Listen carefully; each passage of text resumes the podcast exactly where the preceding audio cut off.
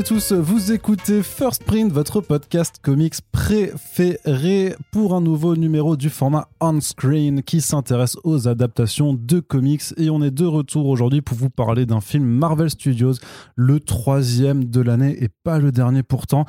Après une année 2020 qui a mis euh, toute l'industrie cinématographique en pause, Marvel est prête à réattaquer euh, son programme ciné avec une phase 4 qui n'en finit plus de dérouler ses nouvelles licences et aujourd'hui, du coup, on vous parle de Eternals, les Éternels, une nouvelle franchise qui nous présente des personnages nés de l'imaginaire fantastique d'un certain Jack Kirby et qui est aussi un film euh, réalisé par Chloé Zhao qui a euh, reçu l'Oscar de la meilleure réalisatrice euh, cette année. Donc, autant vous dire que les attentes étaient grandes pour savoir si, après un Black Widow, un Shang-Chi en demi-teinte, Marvel allait enfin trouver quelqu'un pour apporter du sang frais, du sang neuf, un vent frais dans le MCU. Bien sûr, pour ce podcast, je ne serai pas seul. Nous avons des invités de qualité, comme toujours. C'est la marque de fabrique de ce podcast.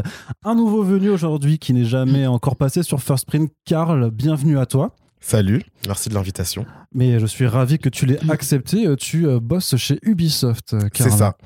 Et tu, euh, tu bosses notamment sur des projets dont tu ne peux pas nous parler. Euh. Non, non, je ne peux pas vous en parler. Très des projets audiovisuels. Très bien, voilà. Donc euh, attendez-vous à voir débarquer. Enfin, si vous suivez l'actualité pop culture, vous savez que Ubisoft voilà est lancé aussi sur les adaptations et donc eh bien Karl fait partie des gens qui travaillent là-dessus. Avec nous également et de retour après quelques mois d'absence, Jennifer Padjemi. Salut. Salut. Jennifer, tu es journaliste, autrice du livre Pop culture et féminisme. On t'avait d'ailleurs reçu dans ce podcast la première fois pour parler de ce bouquin. Écoutez The Pulse si ce n'est toujours pas fait. Tu aimes Marvel Studios toujours? Tu, tu es, Oui, je, continue à apprendre, à, apprécier et à avoir des débats avec, euh, avec les fans de la première heure. Très bien, et donc bah, on, va, on va pouvoir en débattre justement ensemble, puisque euh, on m'a dit dans l'oreillette avant ce podcast que, euh, en tout cas, vous deux, toi et Car, n'étaient pas forcément du même avis. Et ça tombe bien parce que j'avais envie d'un peu de bagarre et de violence dans ce podcast. Avec nous également, bien entendu, euh, il fait partie des meubles comme moi. C'est Corentin. Bonjour Corentin. Bah oui, d'ailleurs, tu vois, je suis en mode canapé là. Tout à fait. Il se fond dans le décor. Vous ne le voyez pas, mais il a mis des oreillers et un plaid sur le canapé. Toujours. Il n'y a que sa tête qui dépasse, ce qui pourrait être très perturbant si on faisait ça en vidéo. Ça va très bien. Bah super. Et eh ben voilà. Bah, c'est cool. Alors on va commencer tout de suite. On va commencer tout de suite. Alors traditionnellement dans ces podcasts, on fait d'abord une petite présentation du euh, sujet. C'est pour ça que euh, Corentin Pédia est avec nous aujourd'hui. Puis après on pourra faire le tour de table pour discuter du film dans son ensemble, aborder une partie sans spoiler un peu pour revenir voilà sur les grands points du film. Puis après on ira dans le détail et c'est là où vous pourrez vous battre euh, de façon sale, je l'espère. Corentin donc les Éternels, qu'est-ce que c'est? Alors, les Éternels, c'est une équipe de super-héros, on va dire, créée par Jack Kirby. Euh, je ne vais, pas dire qui est Jack Kirby parce que là je pense qu'on est assez loin dans la continuité pour que vous ayez compris qui était Jack Kirby. Mais euh, à l'époque où il avait quitté Marvel pour DC Comics pour faire les New Gods, en fait c'est un truc qui l'obsède depuis très longtemps de créer des dieux, des mythologies et des trucs très cosmogoniques qui viennent à l'origine de l'univers et tout. Il était ensuite revenu chez Marvel en fanfare, il y avait une grosse annonce, une grosse campagne de communication, Jack Kirby's back, etc. pour créer les Eternals qui n'était pas censé être une équipe connectée au reste de l'univers Marvel mais un truc très autonome sur en fait euh, des dieux protecteurs euh, qui, qui, seraient là depuis le début de l'humanité, depuis le début de la Terre, même encore avant l'humanité, euh, avec une nouvelle race entre guillemets de, de créatures surpuissantes qui étaient les Celestials. donc ça, ça a été un run qui a été qui a duré qu'au 17 numéros, qui était donc l'invention d'un nouveau, nouveau mythos autonome et qui ensuite été récupéré par Marvel, puisque Marvel après a récupéré quasiment tout ce qu'avait fait Kirby en indépendant, pour dire voilà notre origine, voilà l'origine de notre univers. Les Celestials, qui sont donc ces dieux euh, titanesques, sans visage, avec des espèces d'armures très, très cosmiques, euh, ont créé euh, la Terre, ont créé l'univers et ont créé trois espèces sur quasiment toutes les planètes où ils ont été. Les Eternals, enfin les dieux, on va dire, les humains, les Celestials, les, bah, les, les terriens en fait, et les Deviants, qui sont donc la race des monstres. Alors, il y a un concept qui est très farfelu par rapport à l'évolution et la génétique. On pourra peut-être après plus tard développer, mais grosso modo, les Deviants, c'est un peu. On va dire en termes de fantasy, les Deviants seraient les orques, euh, les, les Eternals seraient les, elfes, et les humains seraient les humains. Et grosso modo, sur, pour les Kree, c'est pareil, pour les Skrulls, c'est pareil, etc. Avec le temps, en fait, cette équipe-là, comme beaucoup de concepts de Kirby, a été un peu compliquée à gérer. Déjà parce que la série a été arrêtée avant euh, l'endroit où lui voulait nous emmener, comme beaucoup de séries de Kirby, comme pour les New Gods, etc. Ça avait beau être génial, ça se vendait pas. C'est ça, euh, parce qu'il a un problème, c'est que lui, c'est un mec qui lançait beaucoup d'idées très fortes, des concepts qui sont visuellement très attrayants. C'est un mec qui a fait beaucoup pour le pop art aussi, qui est un vrai génie des visuels. Mais euh, c'était pas un, scénariste de profession. Et du coup bah, ces histoires manquaient un peu de corps manquaient un peu d'humanité. Enfin dans la série Eternals on voit vraiment les mecs qui vont devant un cours euh, de biologie à Harvard pour expliquer qui ils sont et tout. Enfin c'est très bizarre comment c'est raconté donc la série a été arrêtée avant terme et elle a mis du temps à, être réintégrée on va dire au mythos de Marvel euh, classique. Euh, il y a eu une série avec Butchema en 85 il y a eu d'autres projets mais Marvel savait pas trop quoi en faire de ça parce que à la fois les Celestials ça les intéressait pour justifier en fait d'où partait l'univers Marvel et pour expliquer des points de cohérence comme pourquoi est-ce que les humains étaient si perméables à la mutation pourquoi est-ce que quand on envoie des rayons gamma sur euh, Bruce Banner bah, au lieu de mourir d'un cancer bah, il devient le Hulk pourquoi Captain America peut devenir Captain America? Mais parce que les Celestials ont laissé des gènes dormants chez les humains qui expliquent aussi la mutation des X-Men etc donc ils sont servis de ça un petit peu notamment beaucoup à Wing dans son run sur Ultimate pour expliquer énormément de choses et même pour revenir encore en arrière avant les Celestials avec le premier firmament avec celui qui est au-dessus de tout. Enfin, il y a vraiment, c'est un peu comme le Silmarillion. Il y a vraiment une, une grosse part biblique, on va dire, euh, cosmogonique dans l'univers Marvel qui sert à rien du tout, euh, qui est juste là pour dire que ça existe et qu'il y a un point, comme pour DC Comics avec euh, la fameuse main qui, qui crée mm. l'univers et tout. Voilà, on n'est pas. des trucs de gros nerds. C'est ça, des trucs. Mais ça, on peut en parler. Je pense que le film, vraiment, il va très loin dans la nerderie et des références que personne va capter si vous n'avez pas lu vraiment au moins 10-15 ans de comics, à, mon, à mon avis. Euh, donc après ça, voilà, le, les Eternals ont été ramenés dans le présent par Neil Gaiman, euh, auteur de Sandman, et John Romita Jr., artiste de, de, de euh, et puis grand pote de Frank Miller, avec une série en 2006 dont le but était de les moderniser, c'est-à-dire que de, de, leur enlever un peu ce côté divin et de les remettre dans des rôles de citoyens euh, lambda qui avaient oublié en fait, à force de vivre trop longtemps, leurs souvenirs. Donc euh, toujours pareil, comme dans le volume de Kirby, c'est Icaris, Ike Harris qui vient réveiller tous ces personnages-là et leur rappeler à leurs souvenirs. Euh, donc c'était une très bonne série qui a euh, duré 7 numéros à l'époque. Réédité d'ailleurs chez Panini si jamais ça vous intéresse, puisque Panini a profité de la sortie du film évidemment pour proposer tout un tas de volumes Eternals. Et qui est peut-être le truc le plus accessible qui a été fait là-dessus. Hmm. Euh, bon après ça il y a une série en 2008 avec Acuna je crois. Ça a vivoté, ils savaient pas trop. Les Celestials sont devenus par contre une donnée qui est très commune maintenant dans l'univers Marvel, on les voit un peu partout. Il y a eu donc le rôle de Ultimates de Halloween et il y a eu depuis le travail de Jason Aaron qui est très important pour comprendre justement l'origine de la Terre et l'univers Marvel par rapport aux Celestials.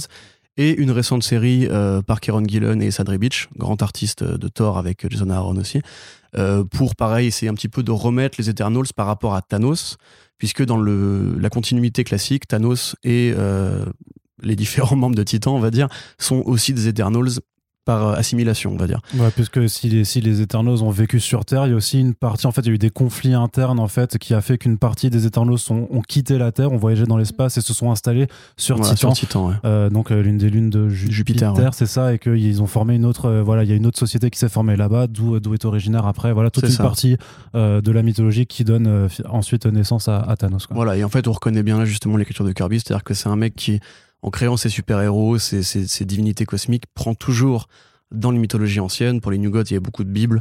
Pour les, les Eternals, il y a beaucoup en fait de concepts de la mythologie grecque. Euh, Thanos, hmm. Thanatos et son frère Eros, donc voilà, Eros, Thanatos, etc.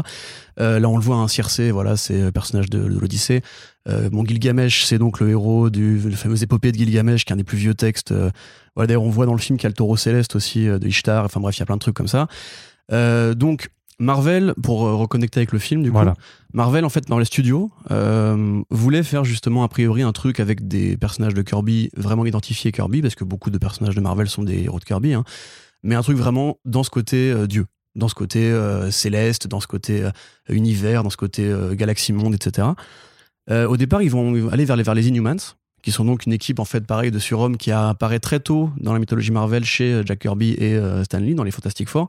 À l'époque où ça où ça enfin faut quand même se dire qu'en moins d'un an chez Marvel on a eu les Inhumans, Black Panther et Galactus. Donc c'est vraiment à l'époque où Kirby a vraiment euh, tout balancé.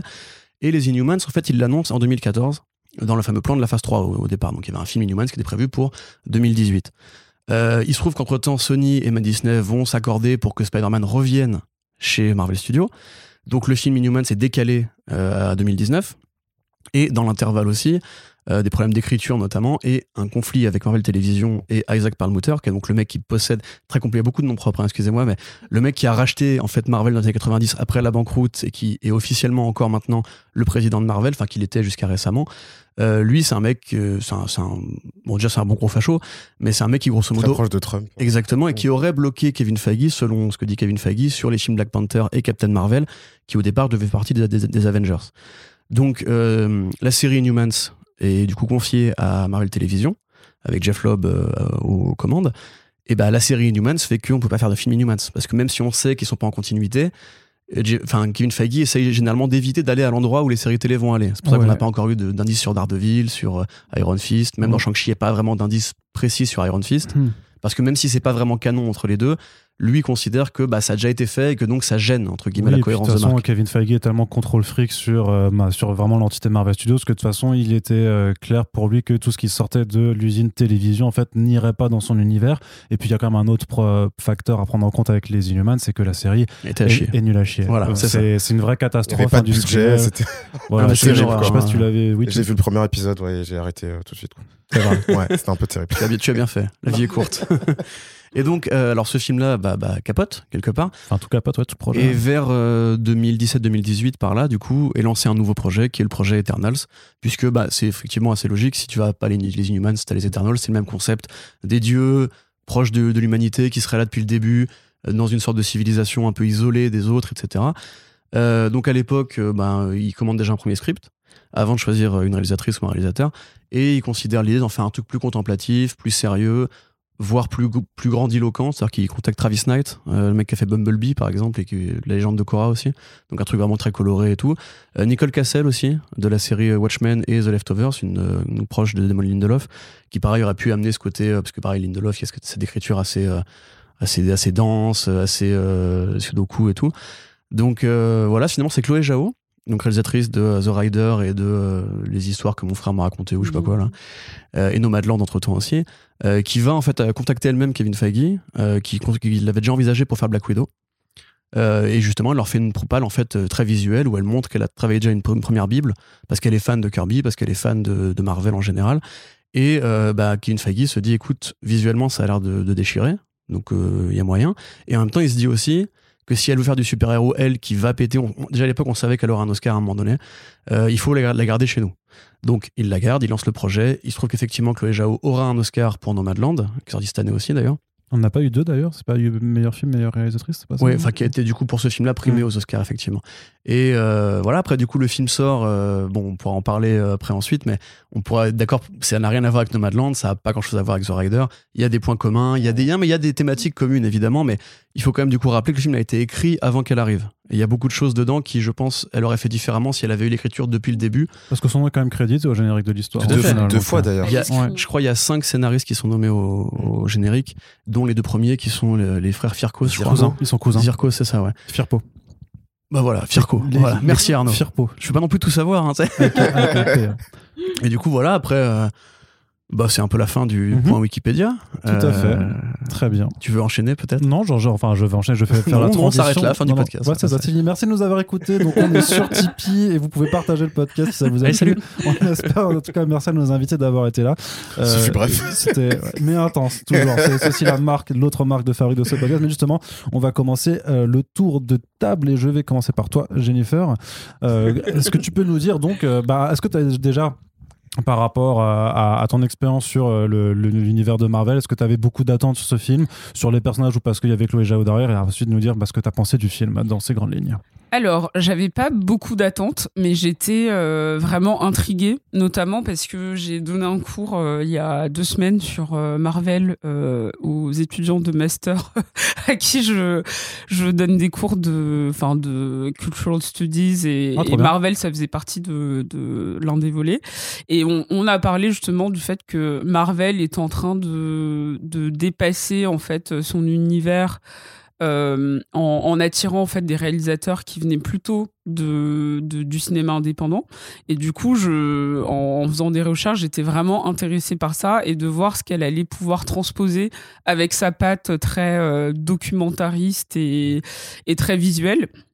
Mais après, j'avais pas forcément d'attente sur le, sur le film en lui-même parce que je trouve que les personnages me disaient rien de, de très particulier et j'ai l'impression que c'était moins euh, enfin de, de tout le marketing qu'il y a eu autour du film je trouvais que c'était moins euh, grandiloquent il y avait quelque chose d'un peu plat et on peut le voir parfois dans le film aussi.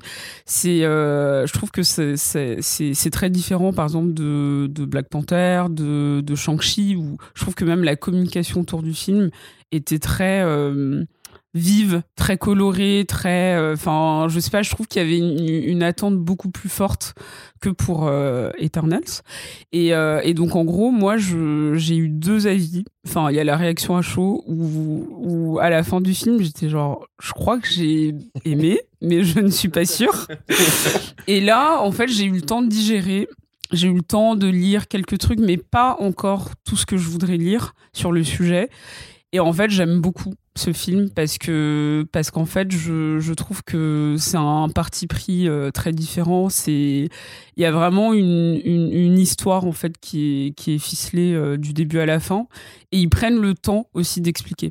Et ça, euh, j'en avais parlé l'autre fois pour pour The Fal- The Falcon- Falcon Fal- and the Winter Soldier, c'est qu'en fait, je trouve que c'est important de pouvoir remettre du contexte pour les, les personnes qui viennent d'arriver un peu dans cet univers, qui connaissent pas forcément en fait tout ce qui se passe.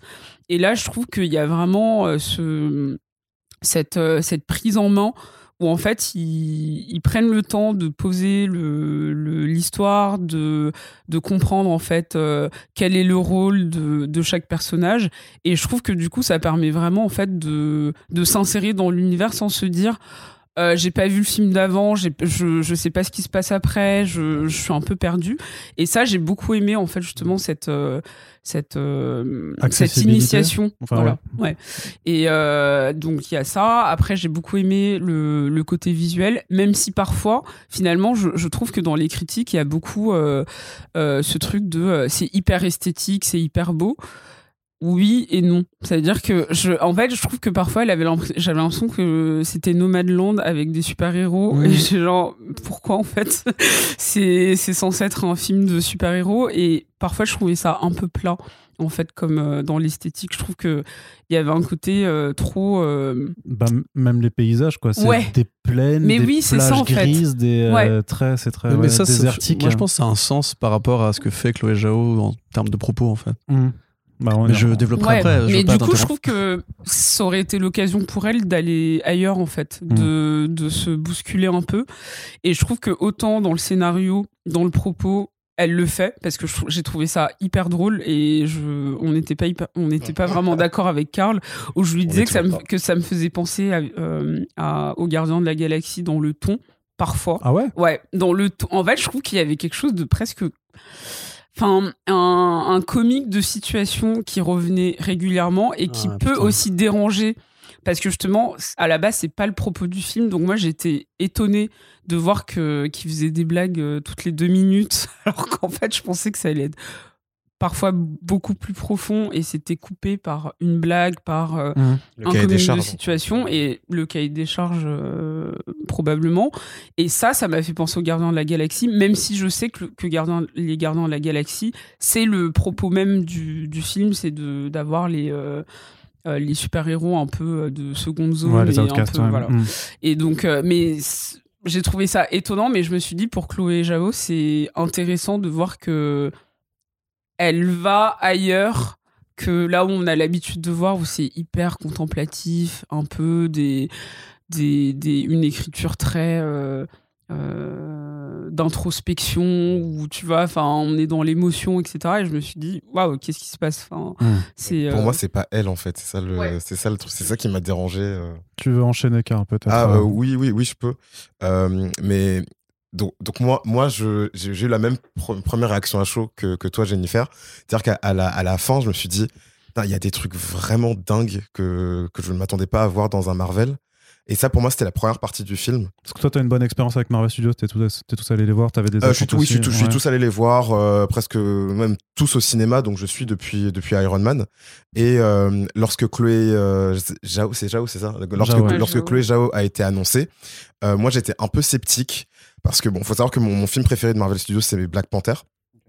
Euh, parce que c'est un film qui, me touche beaucoup et euh, je trouve que au niveau du, scénario, au niveau même du, propos, c'est celui qui est le plus abouti. En fait, c'est celui qui raconte vraiment euh, quelque chose de, très contemporain sur la situation des, Afro-Américains, sur le rapport à l'Afrique.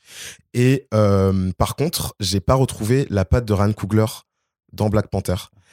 Et donc, ça, c'est quelque chose qui m'a un peu dérangé en me disant, mais vous êtes, vous êtes allé chercher quelqu'un qui a une patte visuelle, qui a, qui a une énergie en fait dans la réal, dans, dans Creed, euh, dans même dans, Fruitvale, dans- ouais. ouais dans Fruitvale tu vois enfin c'est enfin, c'est quelqu'un qui, qui visuellement moi me touche aussi beaucoup. Et dans Black Panther j'ai vraiment pas retrouvé ça. Et donc lorsqu'ils ont annoncé Chloé Zhao j'étais vraiment très sceptique en me disant est-ce qu'ils vont faire la même chose que Ryan Coogler euh, en lui donnant en fait un, un univers mais euh, je sais je sais pas ce qui s'est passé en fait. Je sais pas si, comment ça se passe sur le sur le tournage mais est-ce qu'elle va euh, autant se brider en fait? Et je trouve que euh, même si je suis d'accord elle va pas vraiment chercher euh, très très loin. Enfin c'est je suis d'accord avec toi c'est un peu Nomadland parfois dans le monde des super-héros. Mais justement moi je trouve que ça donne quelque chose d'assez nouveau en fait dans le dans les Marvel. T'as vraiment plus d'intimité avec les personnages. Je trouve que t'as je trouve que dans les enfin t'as jamais jamais vu de film Marvel qui filmait euh, aussi bien les personnages dans leur intimité dans leurs émotions dans leurs réactions. Et ça j'ai vraiment beaucoup aimé Euh, les décors naturels aussi enfin ça c'est un truc que tu que tu vois pas euh, beaucoup dans les Marvel et ça Ouais, que tu vois pas en fait. ouais Enfin, exactement ça- ça voilà tu vois pas hein, mais ouais. c'est- je sais pas, c'était pas il y, avait une rumeur euh, comme quoi Kevin Feige avait réagi à- au premier rush de Eternals en disant oh mais c'est magnifique en fait euh, ça, ça, ça sort naturellement de la caméra sans, sans effets spéciaux tu beau vois. Ouais, c'est ça, c'est- beau en fait. En fait, tu peux filmer des choses naturelles. Et, euh, et en fait, c'est un- je trouve que c'est un peu ça qu'elle a, qu'elle a apporté à Marvel. C'est de l'authenticité en fait. Et est-ce que on est d'accord que les combats sont hyper bien filmés Oui, ou pas? oui. Enfin, Moi je, trou- moi, je trouve que oui. Surtout ceux de la fin.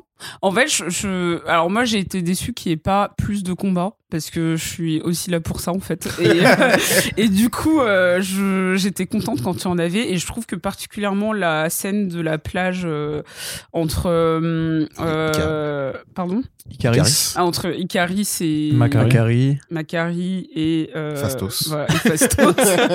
On va tirer une petite fiche. Et Fastos, en fait, je trouve que c'était hyper bien filmé et il y avait un truc de.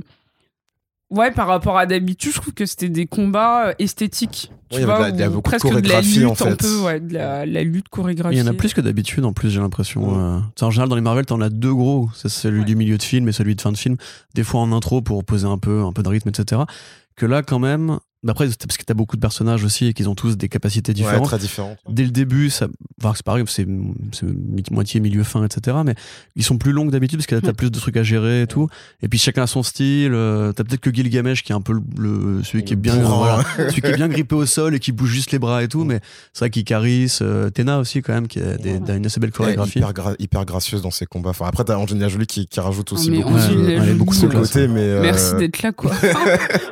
Même Macari, dans- on est quand même dans un monde où il n'y a pas encore eu de film Flash, tu vois. Ouais. Et je trouve qu'au niveau de deux trois scènes de combat où elle va super vite et où elle, vraiment elle te montre ce que ça peut donner un vrai film d'action d'action Mm. Flash. Depuis Man of Steel, t'avais pas vu des scènes d'hyper vitesse comme ça aussi bien branlées. Enfin, c'est pas dans le JL de Snyder. euh, Non. que- Bah, Ce serait tellement bien Ouais. s'il y avait un film avec elle. Franchement, je... Mm. c'est un super personnage. Peut-être un spin-off hein, sur Disney Plus, on sait pas.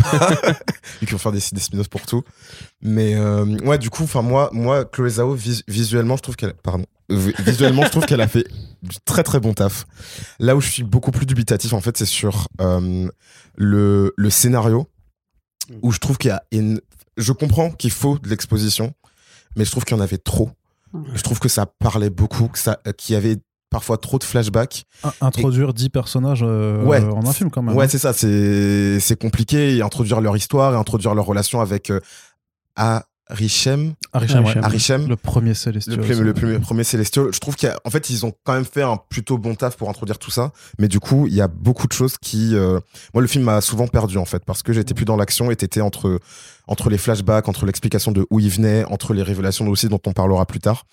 Et du coup, j'ai été un peu. euh, Parfois, j'ai été un peu. Je, je m'ennuyais un peu, quoi, par rapport à l'exposition, par rapport au rythme du film.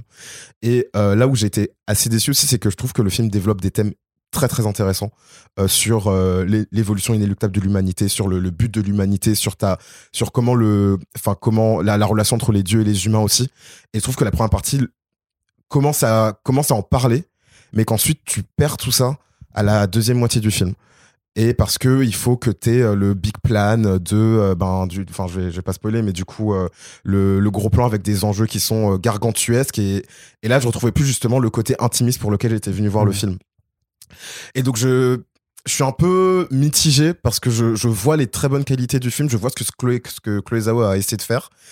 Et à côté de ça, je revois en fait Kevin Feige qui est en mode euh, toc toc. euh, on a on a des choses à faire pour le troisième acte. euh, Enfin même chose. Le, le, le truc qui m'a vraiment saoulé, c'est le- les déviants. Enfin Ouais, le Cro, enfin Cro. ils servent à rien. Ouais, je sais même pas s'ils ont prononcé son nom à, à- à un moment Non, dans non, le film. Il est crédité au générique comme Cross, qui est le premier de coup est, déviant important de l'univers Marvel, mais Mm.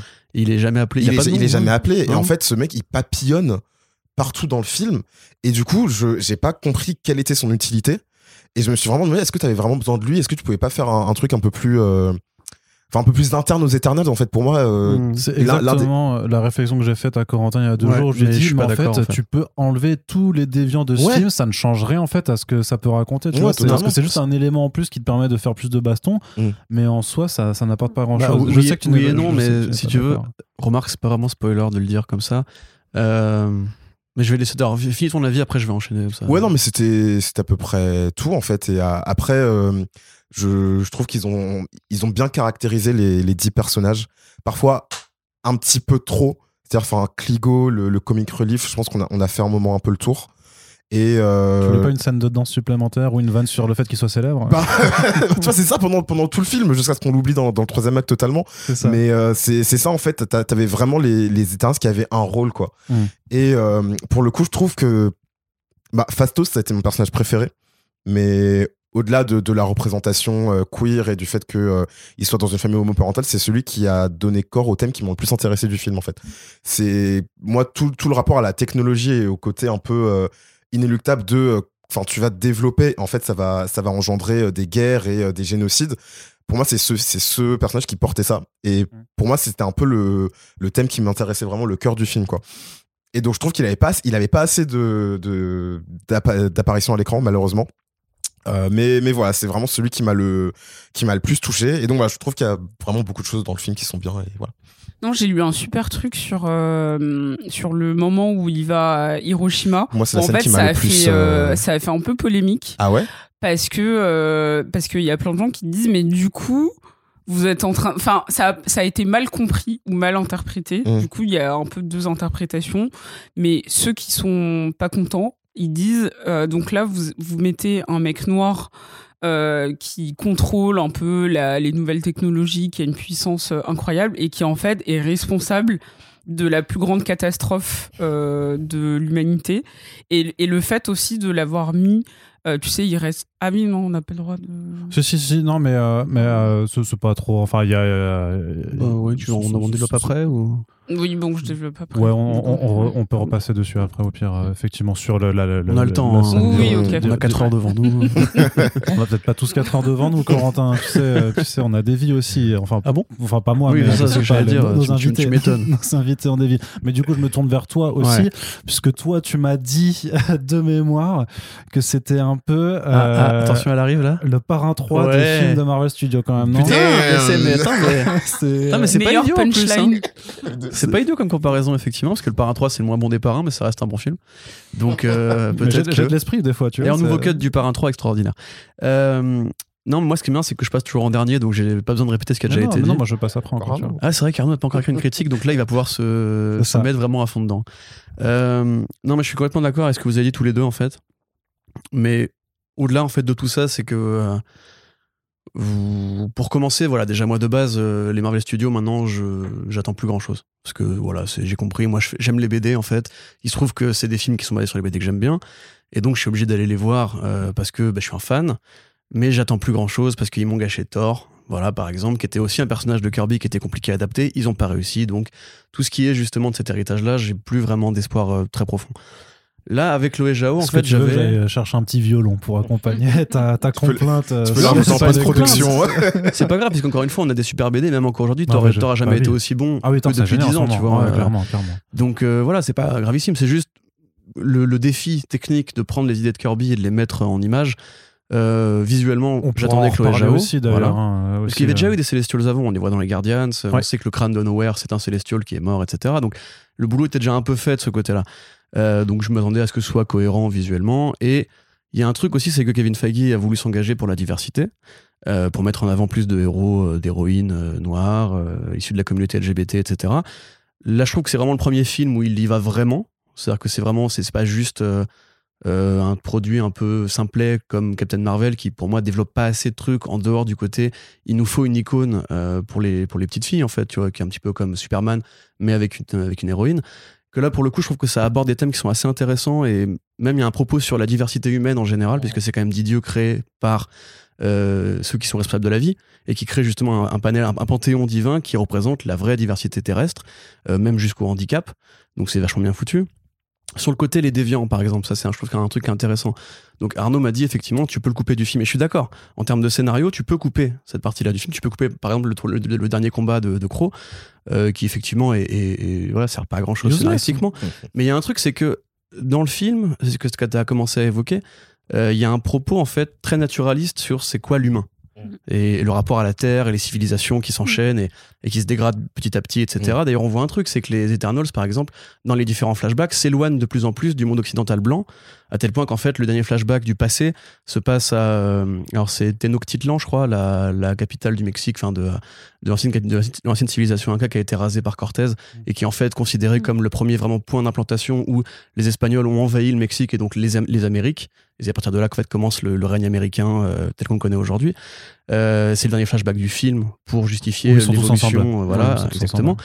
Euh, T'as tout un côté justement sur le progrès technique, effectivement, euh, l'agriculture, l'art aussi. Tu vois, on voit plein de trucs qui sont déjà des trucs qui sont issus de textes euh, lit, fin, de la littérature euh, antique. Euh, voilà le combat de Gilgamesh oui, contre le taureau. Tu peux opposer même bah, justement le côté que Fastos a sur la technologie avec Kingo qui lui est plus dans l'art justement. Tout aussi, à fait. vois, voilà. Oui, D'ailleurs dans le générique c'est bien foutu parce que son image en mode ombre chinoise etc mmh. qui est super bien représenté. Euh, tu vois aussi pareil avec euh, Sprite, euh, tout le côté, c'est eux qui ont créé ces histoires en fait en s'inspirant ouais. de leurs propres trucs et qui ont, qui ont, diffusé les mythes avec les illusions, etc. Ouais, toi, génial, ce, qui est, ce, qui est bien, ce qui est bien foutu aussi. Donc en fait, c'est un propos qui est assez digéré sur c'est quoi l'humanité, comment elle s'est fondée. Elle s'est fondée sur les mythes et pour les super-héros qui sont les dieux modernes, c'est intéressant. Et en fait, on parle de l'humain, et je trouve qu'il y a une allégorie qui est manquée dans le film, mais elle est présente, c'est ça qui est ironique. C'est euh, par rapport à la pollution, en fait, par rapport à la dégradation de la Terre par l'humain. On voit justement ça à travers la bombe. Voilà, on a, on a dit il y a Hiroshima, donc il y a la bombe, évidemment. Euh, et on voit aussi justement les humains qui perdent pied par rapport à, ces raci à leurs racines que les Éternels ont plantées, entre guillemets. Et par rapport à tout ça, les Deviants, en fait, c'est le règne animal. Puisque au départ, justement, ce sont des animaux. C'est ce qu'on ça qu'on compte les présente. Tu vois, c'est l'allégorie des dinosaures qui, qui sont là justement pour bouffer les autres dinosaures et installer l'idée. Voilà. Apex Predators. Exactement. C'est aussi tous les dragons de la mythologie. C'est aussi les trolls. C'est aussi les orques. C'est aussi tout ce côté euh, l'animalité étrangère à l'humain qui justement menace euh, les civilisations. Et quand on les voit représenter, bah, c'est différents types d'animaux. Au départ, c'est des loups. Après, il y a une sorte d'oiseau de, de, proie un peu. Il y a une sorte de félin. Et on voit justement que Croc, lui, au départ, qui a justement cette espèce de crâne euh, très, très lupien, euh, qui après va évoluer pour un truc avec une forme plus d'ours, tu vois, une sorte de squelette d'ours. Il me fait penser un peu beaucoup à Salamel aussi, de, à Samael, pardon, de Hellboy d'ailleurs. Euh, et après, ouais. plus il évolue, plus il se rapproche en fait de caractéristiques humaines, un petit peu comme celle en Dragon Ball, tu vois, c'est qu'à la fin, justement, il dit il faut qu'on il faut qu'on évolue pour survivre en mmh. fait et justement ça c'est bah, le film te fait une, une, exposition qui est très claire par rapport à ça parce qu'on on te montre une statue de Charles Darwin mmh. euh, où ouais. Circe d'ailleurs lui parle lui dit je sais que je suis en retard Charlie euh, on te montre aussi un cours justement Après, où explique les Apex Predators et tout ça fait quand même très mécompréhension de la théorie de l'évolution sur le, le côté c'est la, la, la, survie du plus fort alors que c'est normalement c'est la survie des, des, espèces les plus adaptées oui tout à fait bien sûr toujours ce, Mais là, là c'est un côté en fait il faut que le règne animal du coup redevienne euh, à la mmh. tête de la chaîne alimentaire ce que l'humain est devenu maintenant aujourd'hui et du coup je comprends cette allégorie là tu vois par contre, dans le film, elle se gêne parce que t'as trop de vilains, entre guillemets. Enfin, t'as trop de personnages qui, qui représentent la menace. Ouais. Mm. C'est-à-dire que t'as justement tout ce que dont tu parlais, on va pas l'évoquer, mais euh, le endgame, grosso modo, du film qui va être de sauver la Terre, encore une fois. T'as un personnage dans l'équipe qui va aussi poser un problème. T'as des rivalités internes, t'as beaucoup de gags, t'as du déchet dans les gags qui servent vraiment à rien. Je pense que tu peux couper facile un tiers des gags, voire même la moitié des gags du film. Euh, il y a Muka Kingo qui est un peu le personnage comique du film, mais il a lui-même un comic relief. Oui. T'as un comic relief du comic relief qui mmh. va être là pour doubler les vannes. Ouais. Euh, et c'est la même vanne en plus. C'est la même mais... vanne qui revient tout le temps. C'est genre, bon, bon, ça c'est pas non plus un spoiler. Le mec fait du cinéma, donc il veut faire un documentaire sur les Eternals. Et il a son assistant, Karun Patel. D'ailleurs, l'acteur s'appelle vraiment Patel aussi dans la vraie vie. Mmh. Euh, qui le filme. Et, et ça, cette vanne-là, mais tu vas la voir, mais 20 fois. Vraiment, je moi je l'ai vu deux fois du coup depuis qu'il est sorti. Euh, j'ai vraiment, j'étais en mode genre, je voulais, je voulais, je voulais compter les occurrences parce que j'étais en mode c'est pas, pas possible quoi. C'est une seule vanne ouais. quoi. Et ils te la font, voilà, ils te la font à l'envie. Il a toujours une caméra sur lui et tout. Alors que t'as quand même des trucs qui sont vraiment bien faits à côté de ça. Et c'est là justement qu'on rentre en fait dans le problème de ce film parce que moi je sais toujours pas si j'ai bien aimé en fait. C'est que euh, je pense qu'il y a un bon film dans ce montage de C'est ça, 2h37. ouais. Et derrière, t'as Kevin Feige qui, comme d'habitude, court après ses réals, qui sont là en train de filmer en mode genre, ouais, putain, ça a l'air pas mal et tout. Et là, il les plaque. Et il leur met des patates en mode genre, mais tu vas faire rigoler maintenant? Tu vas les faire rigoler, les gens? Ils sont là Filme pour ça, se marrer ça. il, il a pas cet accent. hein. et, et au niveau pareil de la structure du scénar, tu vois que c'est pas un film de Jao parce que il y a vraiment des erreurs dans l'exposition, dans l'explication. Tu vois, à la fin, après la fin, quand ils ont fini par résoudre le problème entre guillemets, t'as encore deux, trois, quatre répliques qui sont là pour t'expliquer ce qui vient de se passer. Mm. Alors bon, voilà pourquoi ça, ça a marché. Les dialogues sont assez, ouais, C'est lourd, c'est c'est- très lourd, très euh, C'est pesant. quoi. Ouais. En plus, justement, euh, quand t'as une mise en scène qui est comme ça, vachement implicite, vachement Terrence Malick, euh, vachement euh, juste dans les visuels et tout, t'as pas besoin de tchatcher autant. Tu peux juste t'en remettre à ce que, enfin, faire confiance à ton, à ton, À ton à ta mise en scène. Voilà, non, mais Mm. oui, à ton spectateur, mais aussi à ta réal. Show don't tell, tu vois, juste, on a compris, c'est bon, le problème il est réglé, pas besoin de m'expliquer comment ça a marché et tout. Euh, donc ouais, donc les gags, euh, les, même les allées et venues dans le scénario, je trouve qu'il y a vraiment des facilités, mais qui font vraiment cours de cinquième, quoi. C'est le truc à ne pas faire. C'est le truc, c'est de la CW, tu vois, limite, en mode, voilà, alors là, à ce moment-là, ah mais Oh, putain, est depuis le début. du parrain 3 à la CW. Ouais, CW, attends, sur un élément, dur, sur un hein, élément qui permet de débloquer comment on va battre euh, le vilain entre guillemets, tu vois. Ils inventent un MacGuffin en mode euh, on va se servir de cet, cet objet-là qui était là depuis le début du film parce que c'est connexe avec ce qu'on avait vu dans le début. de- Et t'as envie de dire mais non mais ça marche pas. Et pareil, donc là il y a une- il y, a une trahison dans le film, on va dire. Et là c'est vraiment le retournement de veste le plus pourri. Enfin t'as l'impression d'avoir déjà vu ça dix fois dans des mauvaises séries télé en fait. Et, et les motifs sont pas. Même eux, ils s'en aperçoivent parce que du coup, ils veulent nuancer ce truc-là en mode genre, ouais, mais si j'ai fait ça, c'est parce que ah, c'est dur et tout. Puis je sais qu'au fond, je suis je suis pas un mec bien, un mec bien et tout. Et puis il faut après reformer la famille. Mais très, très mauvaise installation, d'ailleurs, je trouve. euh, Mais voilà. ça, parce que, Voilà. enfin, moi, c'est par rapport au, à l'acteur ou l'actrice qui, euh, qui fait la trahison. Parce que je trouve que cette personne-là, que, que- que je trouve que cette personne-là euh, joue très bien, justement, les retourneurs de veste. Mais, euh, Ah là, je trouve pas du tout. pour, ah ouais? Le moment où il retourne sa veste, t'es genre, pourquoi tu joues aussi mal euh, pour, euh, pour faire le mec. Ah, euh, d'accord, ah, c'est, ah, d'accord, c'est la performance, tu Ouais, veux la- dire. sa performance de, au moment où on, on comprend que c'est lui Ouais. qui est à l'origine. attention, parce que là, euh, du coup, ça a commencé à être. euh, Enfin bon, il est au, moment où on Bon. comprend le twist, Oui. je trouve qu'il joue mal. Justement. Oui, oui, non, mais oui. Bah, je suis assez d'accord. Oui, je, non, je suis assez d'accord, C'est mais ça, je, je trouve qu'il joue, enfin, au-delà de la, du twist, tu vois, je trouve qu'il joue plutôt bien les personnages qui sont assez ambivalents. Hmm. Là, on, peut dire ce qu'on veut sur, euh, sur sa performance, mais moi, je m'attendais à ce qu'ils utilisent cette personne pour avoir ce type de rôle, en fait. Et du coup, genre, je l'ai un peu vu venir, mais quand cette personne a expliqué pourquoi il le faisait, j'ai trouvé ça vraiment tiré par les cheveux. Ouais. Et pour moi, j'ai en fait, j'ai pas compris j'ai pas compris son rapport que ce soit son et ça c'est- aussi un truc qui pour moi manque dans le film c'est un peu le rapport à l'humanité de certains personnages tu vois pour, pour Mhm. moi ça aurait pu donner corps au thème du film d'un petit peu explorer tout ça et là pour ce personnage là je n'ai juste pas compris son retournement parce qu'on n'a pas passé assez de temps sur son rapport à, Mais voilà, en à fait, l'humain c'est quoi ça. Parce que thématiquement, ça peut marcher. Euh, c'est c'est connecté avec la, avec la mise en scène, avec le propos général du film et même des dialogues qui sont très lourds par rapport à justement ce que représente ce personnage-là par rapport à d'autres trucs, etc. Enfin, c'est compliqué, de, voilà. Mais tu vois, même ça, je peux, moi, je peux tout expliquer dans le film. Grosso modo, je, je suis totalement en accord avec ce qu'a fait Chloé Zhao et je trouve que c'est un film qui est utile. Euh, je vois une allégorie vraiment de la fin du monde que l'humanité aurait causé avec le réchauffement climatique et tout, mais, il est très, mais vraiment, c'est pour moi, c'est limite, c'est- c'est c'est clair comme, enfin, c'est limpide quoi. C'est Bah, limite quand le même film cette te dit. réplique où il dit euh, c'est la fonte des glaces qui fait qu'il y a de Voilà, c'est ça. euh, Mais ça, tu vois, c'est des limite- gens qui sont apparus. Mais qui Mais c'est étaient cette, cette réplique, dedans. elle est pas du tout utilisée, alors qu'elle pourrait être beaucoup plus forte. Le mec, il dit à cause de l'événement, enfin de la- la- l'émergence. Voilà, les gens sauront pas ce que c'est. L'émergence, euh, la Terre se réchauffe et donc les éternes, enfin les de la même façon qu'il y a des maladies qui sont coincées dans le permafrost qui vont réapparaître avec la avec la fonte des Ils vont glaces. tous nous buter. apocalypse Voilà, là on dit grosso modo donc les prédateurs originels reviennent parce que bah, la Terre se réchauffe.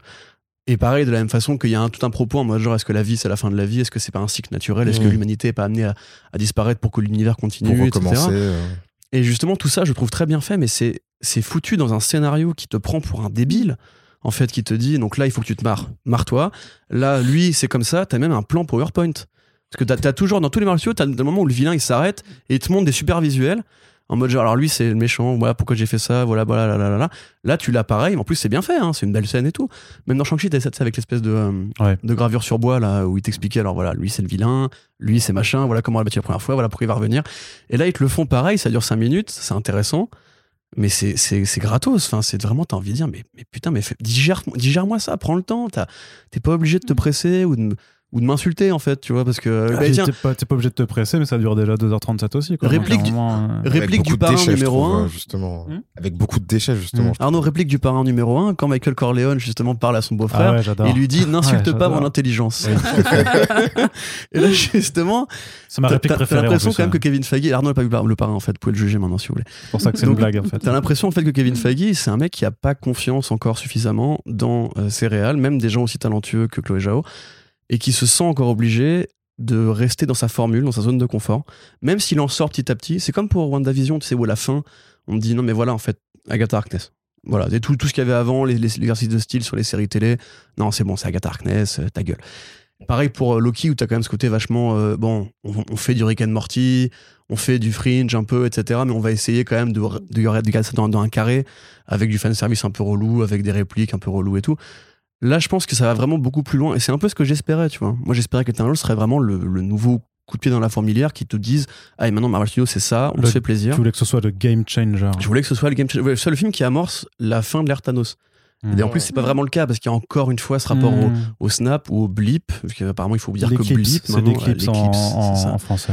Euh, qui est pas encore totalement bien, bien foutu. La scène post-générique, je la trouve incohérente par rapport au reste du film. Laquelle? Euh, La première ou la deuxième? La La première. Ok. première. La, non, la, la deuxième, c'est de. Voilà, c'est. Oui, on a, on a oublié de dire qu'il y avait le Black Knight euh, dans le moment de résumé du film, mais je vous ferai un cours d'histoire sur le Black Knight ensuite, si vous voulez. Mais euh, donc, grosso modo, pour moi, il y a deux trucs qui s'affrontent là. Mais je pense que c'est. Ça se voit d'autant plus que Chloé Zhao est une bonne réalisatrice. Ouais. Et du coup, il y a un propos qui est le sien, il y a une mise en scène qui est, qui est utile, qui, qui fonctionne.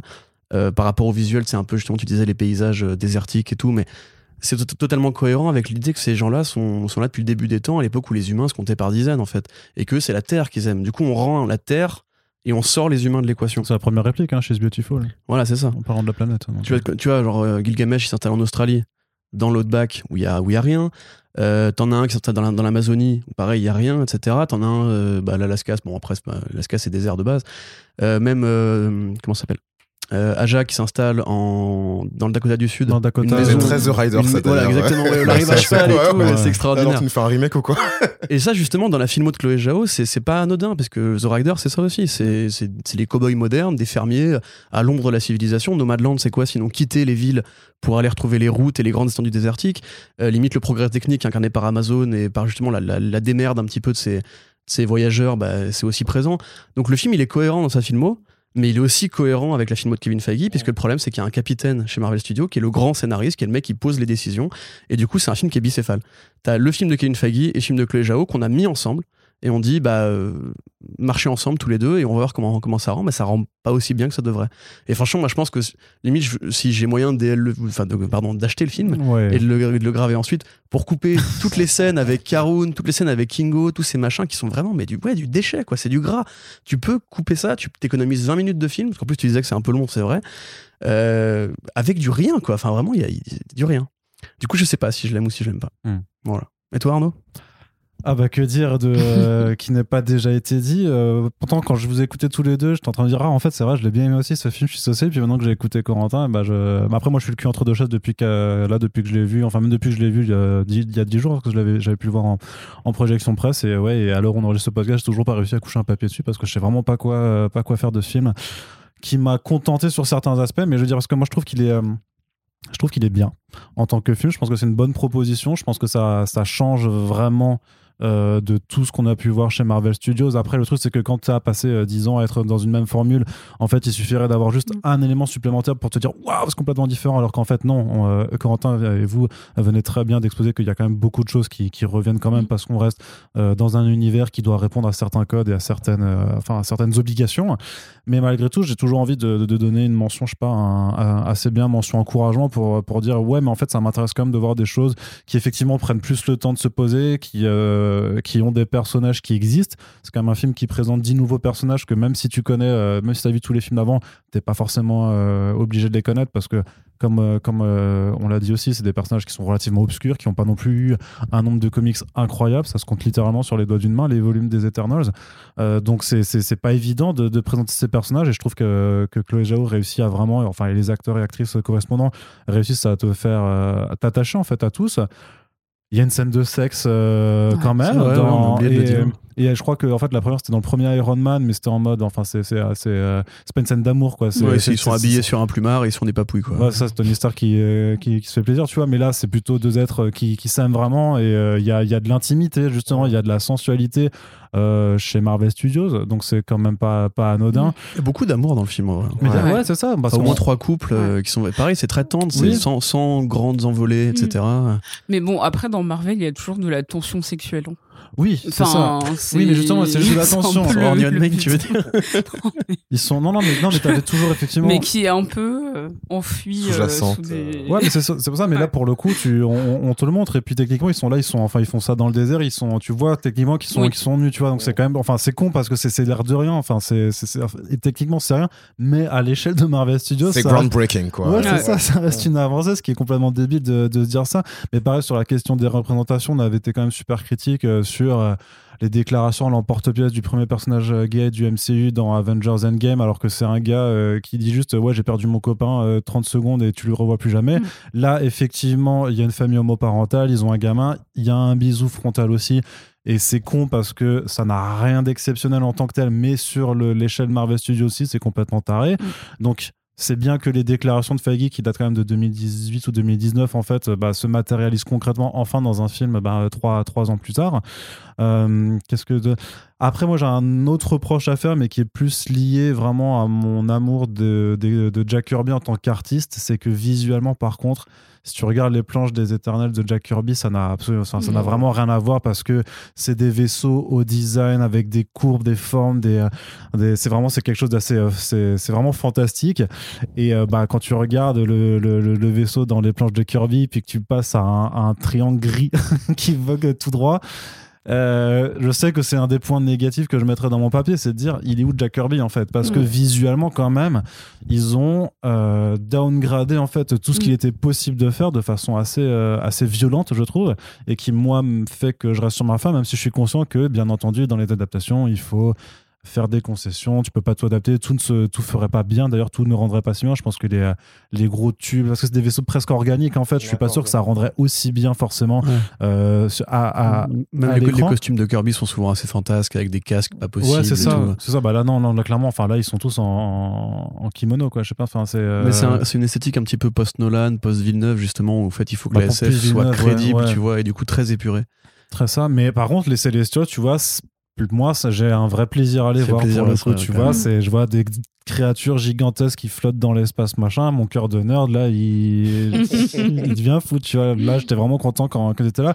Et après, ouais, sur l'écriture, je trouve qu'il y a. Alors, les- autant l'exposition m'a pas dérangé, mais je trouve qu'il y a des phases d'explication, vous l'avez déjà un petit peu dit avant, qui sont rincées vraiment. Enfin, en mode.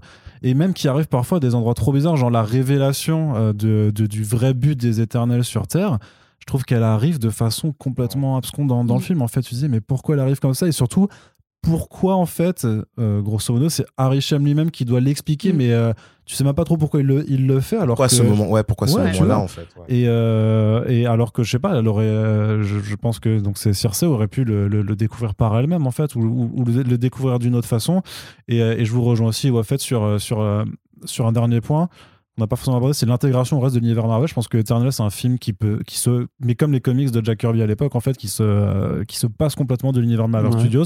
Que tu peux enlever la mention à la télé du blip, que tu enlèves cette scène de, de repas Le à dîner, table, oh là là. le repas à table où ils font euh, ah bah fait les Avengers maintenant qu'il n'y a plus euh, Vraiment qu'il y a L'instant plus, euh, name dropping ouais. du film. Et, Ouais, il- ça. et il- drop Odin et Thor aussi. À ce ça, oui, c'est ça. Oui, oui c'est ça. Euh, moi, de- je jouais avec Thor quand j'étais petit Ouais. et maintenant, Maintenant, il m'appelle plus, tout, ça. Et, et donc, donc t'enlèves cette scène, t'enlèves la, la mention au blip et ça change rien et c'est mieux en fait parce que parce que par, alors toi t'as, t'as- tu trouvais que c'était comme les Gardiens de la Galaxie, mais en fait moi je, je me suis pas marré une seule fois en fait. Il y a vraiment zéro réplique qui m'a fait marrer. Alors je suis quelqu'un de très triste hein, en tant que personne, tu vois, mais malgré tout, vraiment je me suis, j'ai, j'ai, j'ai même, mais j'ai même pas capté qu'en fait il y avait des, des, des, des essais de faire des blagues, tu vois. Bah, franchement, Brian Tyree Henry, bah, après, c'est parce que c'est Brian Tyree Henry, Même le- Pepperboy et tout, mais moi, moi, il me fait rire à deux, trois moments, quoi. Moi, franchement, j'ai- ri et aussi Bah, parce que j'ai l'impression qu'il y avait une bonne ambiance en fait entre les acteurs Ouais. et je trouvais que ça se ressentait en fait à l'écran. Donc euh, c'est aussi ça qui m'a fait rire. Euh, la, la la Vanica, elle est sympa. Ouais, si, La j'avoue, la Vanica, m'a fait marrer, mais parce que c'est euh, c'est c'est une vanne de gosse, quoi. Tu tapes et tu casses une table, quoi. Oui, ça me fait marrer, tu vois. Là, tu, tu, tu tapes dans mon carton et tu le casses, ça me fera marrer aussi, tu vois. Ne, ne le fais pas parce qu'on a des invités, s'il te plaît, reste, reste tranquille. Mais euh, ouais, j'ai trouvé que les, que les essais d'humour étaient euh, complètement à la, à, à la ramasse. Et après, d'un point de vue visuel, j'étais d'accord sur vous aussi sur les combats qui sont plutôt bien foutus. J'adore aussi Macari, la façon dont euh, sa super vitesse est, est faite. Euh, vraiment, quand tu la vois pas, mais que tu vois juste l'autre qui, qui va de droite à gauche parce qu'il se prend des, des claques, quoi. C'est euh, c'est vraiment, c'est vraiment mortel. Il y a une façon de filmer Icaris qui me rappelle, et d'autres l'ont noté aussi, énormément le Superman de Zack Snyder. Et, et c'est limite un, un- Enfin, pas un meilleur parce que j'adore Henry Cavill, mais dans l'utilisation de ses pouvoirs, c'est quand même. euh, Il, il tire plus avec ses lasers des, des yeux. Et du coup, Mm. bah, c'est encore. J'imagine que ceux qui sont frustrés de plus avoir de films avec Superman euh, par Zack Snyder peuvent aller le voir pour, pour compenser. Mais il y a quand même une, une grosse similitude dans, dans, ses, dans, ses, dans ses yeux, mais aussi même quand le film est en train de voler, il y a Non, mais c'est les mêmes plans. hein. un moment Enfin, dans c'est vraiment les mêmes plans, il se bat hein. dans les airs et t'as vraiment cette façon de le suivre à l'épaule, Ouais, mais bah dans oui. les airs qui est vraiment En le travelling, ouais, enfin, faux travelling du coup, mais c'est Ouais. exactement les mêmes Mm. plans. Même le coup de patate qu'il met, Ouais, ouais, c'est ouais. quasiment le même manque de, de points, quoi. Enfin, c'est. Donc voilà, mais, mais c'est cool. Mais après, c'est bien d'être euh, parce que Oui, c'était une sûr. des réussites de Snyder sur Superman, c'était sur la façon dont, dont il avait de le Mm. filmer en, en action. Mais je pense euh, que ça a un sens. De toute façon, ils en ont conscience, parce que c'est évoqué dans le film. T'as plein de références à DC aussi. Moi, ça m'a Voilà, beaucoup c'est ça que je- euh, voulais parler. La, la blague sur Superman, par Voilà, contre. euh, ça franchement, mais, mais sans spoiler, c'est compliqué. Mais je pense que ça a vraiment un sens thématique par rapport à ce que veut faire Jao vis-à-vis de son équipe, en fait. Ouais. Mais effectivement, oui, ils, ils assument très bien. Et, Enfin, Icaris, c'est leur Henry Cavill. euh, Après, ils savaient très bien qu'ils allaient, qu'en faisant cette réplique-là, ils allaient pouvoir déchaîner des, euh, des rédacteurs en manque de news en disant Oh, regardez, euh. Superman existe dans le MCU. Voilà, c'est ça. Et C'est Du coup, les, exactement ce qu'ils ont les fait. comics hein. Existent, Ils ont euh, exactement écrit ça. Mais non. Si, si, si, si. We have proved that uh, Superman and DC Comics exist in the Et Batman MCU, aussi, puisque Oui, t'as Batman aussi. Gilgamesh qui fait Ah, t'as un valet comme Batman avec. Alfred et tout. Voilà. Mais c'est marrant parce que moi, justement, les, les dieux, ah bah, à part Thor pour euh, Marvel, du coup, mais les dieux, je les ai toujours associés à DC. Enfin, que ce soit, je, Ouais, je trouve qu'il y, a- y vraiment une mytholo- mythologisation des héros dans DC. Donc, ça m'a beaucoup surpris, en fait, de voir ça dans Marvel. Même, par exemple, Tena, jusqu'au, je pense, jusqu'à 20 minutes dans le film, je me suis toujours demandé si c'était vraiment une- la, la vraie Athéna qu'on qu'on connaît de la mythologie grecque. Icaris aussi.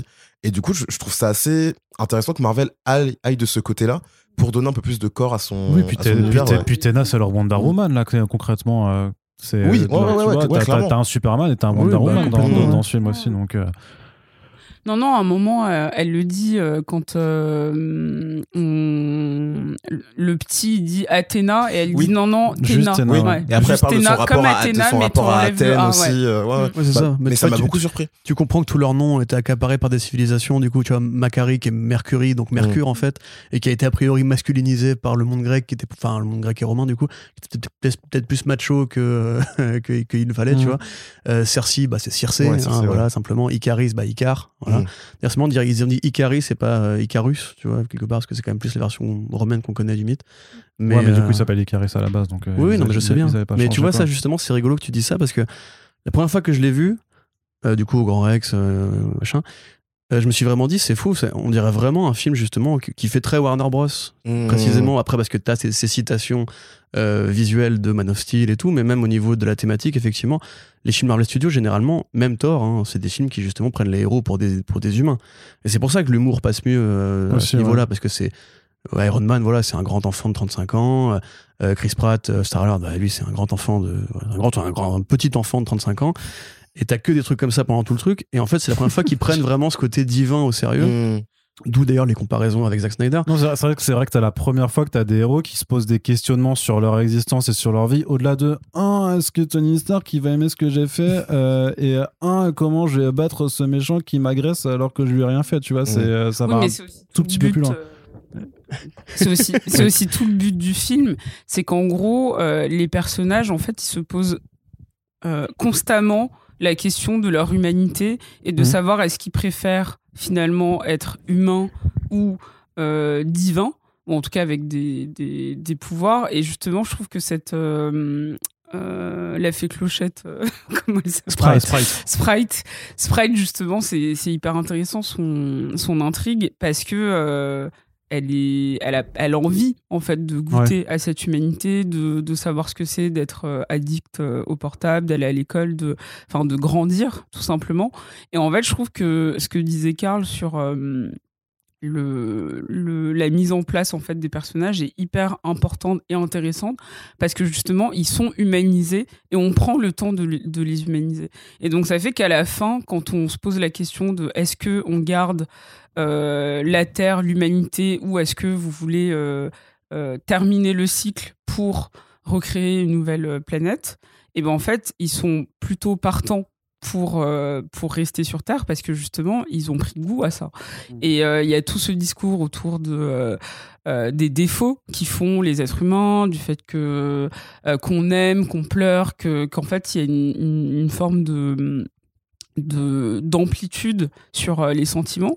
Et ça moi j'ai trouvé ça hyper fort. Et j'attends peut-être Karl pour euh, pour euh, dire la suite mais je sais pas si c'est en spoiler mais en fait j'ai une théorie sur Icaris. Mais je sais pas si... je peux je peux interrompre pendant que Karl revient. revient non juste sur, sur, l'allégorie Peter Pan je trouve que ça a bien foutu aussi.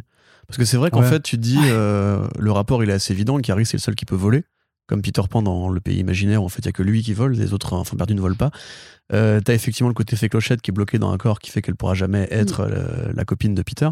Et t'as aussi ce côté, euh, Icaris c'est celui qui veut pas évoluer en fait. C'est-à-dire qu'il veut pas grandir, tu vois. C'est contrairement aux autres qui, au bout de 7000 ans, commencent à percevoir leur rapport à l'humain, commencent à développer des relations euh, avec l'homme et à se poser des questions de leur rôle dans tout ça. Lui justement qui serait le Superman de cet univers-là, il n'est pas du tout attaché à la race mm. humaine, il n'a pas du tout cette envie d'être le protecteur en fait euh, des gens. Limite quelque part, tu le vois pas mener des combats comme Gilgamesh mène pour défendre Babylone. Tu vois, lui c'est c'est plus justement ce côté, euh, ouais, le, mec qui, veut rester dans son stade en fait ultime mm. dans lequel il était quand il a quitté Olympia, tu vois. Même si techniquement voilà il y a un truc par rapport à ça et qui veut précisément justement fait cette aventure terrestre soit juste qu'un épisode et qu'il continue à vivre le même cycle euh, de génération en génération, comme justement Peter Pan avec le côté, bah, c'est l'allégorie du mec qui veut pas grandir, quoi, du gamin qui veut pas grandir, qui veut rester à son, stade initial. Bah, ma théorie, en fait, c'est que c'est le seul personnage euh, blanc. Enfin, alors, il y a, y a euh, Tena qui est. Tu, veux, attends, tu veux annoncer le parti spoiler là C'est ça, j'annonce. Ah oui, pardon, ok. Voilà, donc euh, du coup, vous attendez 5 minutes, je sors mon saxophone, je rejoue le générique et puis on passe en partie. Non, voilà, on, on passe à partir de ce moment-là en partie spoilers. Donc, si vous n'avez pas vu le film, vous pouvez euh, le mettre sur pause, euh, aller le voir et on, vous retrouve dans 2h37. Vas-y, euh, Jennifer. oui, donc en gros, ma théorie qui est pas si complexe que ça sur Icaris, c'est qu'en fait, il représente une forme de, de conservatisme en fait sociétal de, de l'homme qui, en fait, dans tout le groupe, c'est le seul qui a pas de de caractéristiques soit handicapante, soit euh, oppressive. Euh, parce que même Tena, qui est aussi en, maladie mentale, elle est, est neuro euh, C'est une femme aussi. Ouais, et c'est une femme. Et du coup, en fait, c'est vraiment le seul qui est contre en fait l'évolution finalement de de l'humanité, d'une forme de progressisme. Et en fait, lui, il est totalement rattaché à leur Dieu, à leur créateur, parce que justement, il veut pas évoluer et il veut pas euh, aller à l'encontre en fait de la personne qu'il a euh, qu'il a façonné et qui lui a inculqué finalement ses, ses préceptes. Et, je trouve que c'était un peu le moi le l'allégorie de du, du conservatisme VS. c'est un, suprémaciste pour moi, clairement. Euh, Mais c'est même plus insidieux, je pense en fait, c'est celui qui a le moins d'intérêt à ce que les choses changent. Mm. Parce que justement, c'est cette allégorie. C'est ce que je voulais dire tout à l'heure par bah, rapport à Superman, tu vois. C'est pour ça que pour moi, ça a un sens de faire de Superman, qui est quand même le premier super-héros et qui est justement un truc qui a été récupéré par les droitards et compagnie pour son côté justement patriote, homme blanc, hétéro, athée, etc. Enfin, athée ou ce que tu veux. Euh, et Jésus, enfin, et christique aussi. Très chez, chez Zack Snyder précisément. Que là, en fait, le fait, du coup, voilà, partie, partie spoiler, le fait d'en faire entre guillemets le vilain, ou celui qui s'oppose au groupe, qui se distingue du groupe et qui n'a aucun intérêt à protéger la race humaine, qui est juste en fait une sorte d'égoïste, de dieu égoïste, euh, pour moi, c'est totalement cohérent avec ce que veut faire Jao en termes de collectif.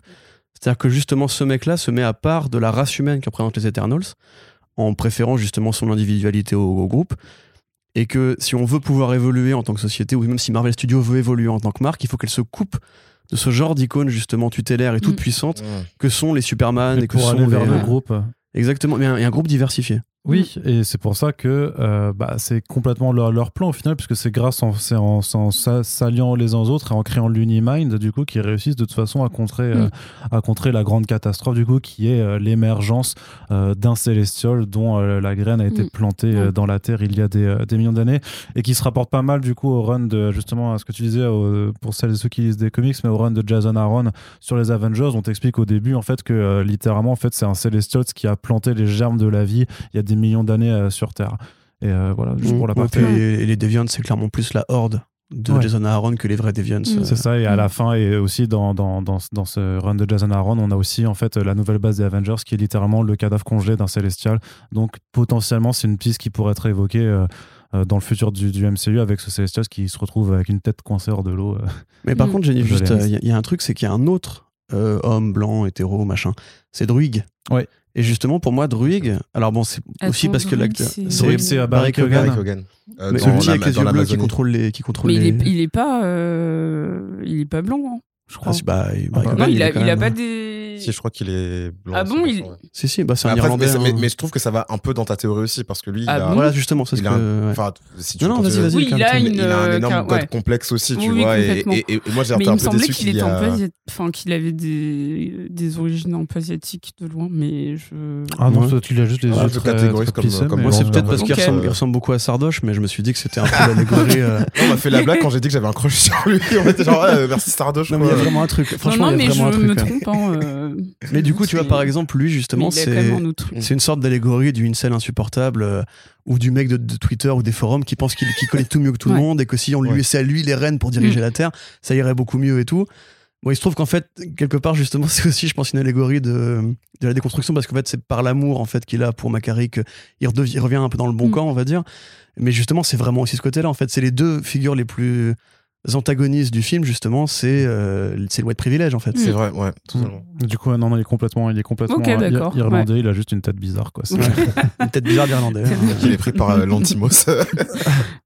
Mais en plus, ils sont, ils sont, bah, ils se détestent en plus, donc alors qu'ils font la même chose. Bah oui, parce que t'en as un qui est peut-être plus un allié, l'autre est plus un incel déclaré, tu vois. tu Enfin, un t'attendais faux plus, allié. en ouais. plus, tu t'attendais plus à ce que Druig fasse de la merde parce que dans, dans la BD, c'est lui qui est vraiment un, Mm. sale, un sale type. Et Alors moi, je pensais que ça allait être l'antagoniste. Enfin, Ouais. le, le moment, à, du coup, c'était à Tenochtitlan Euh, Tenochtitlan. Ouais, Tenochtitlan, où, où il contrôle tout le monde, où, Mm. enfin, il- où, où il contrôle tout le monde, et où il descend, enfin, comme, un, comme une sorte de. bah, comme un dieu, quoi, comme un, mais comme un dieu. un euh, gourou de secte. Ouais, c'est ouais, c'est ça. Pour moi, ça allait être l'antagoniste du film, en fait. Et, et moi, j'avais vraiment kiffé ces- toutes ces images-là.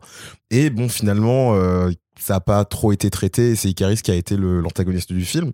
Mais j'aurais trouvé ça intéressant qu'ils aillent un peu plus loin sur euh, justement ce complexe Oui, de mais, dieu mais tu sais qu'il ce qui se avait, passe- quoi. mais tu sais ce qui se passe à ce moment-là? Il y a des déviants, ils reviennent. Oui, alors voilà. qu'on n'en veut pas d'eux. Mais c'est ça. Ça, pour moi, tu, tu pouvais.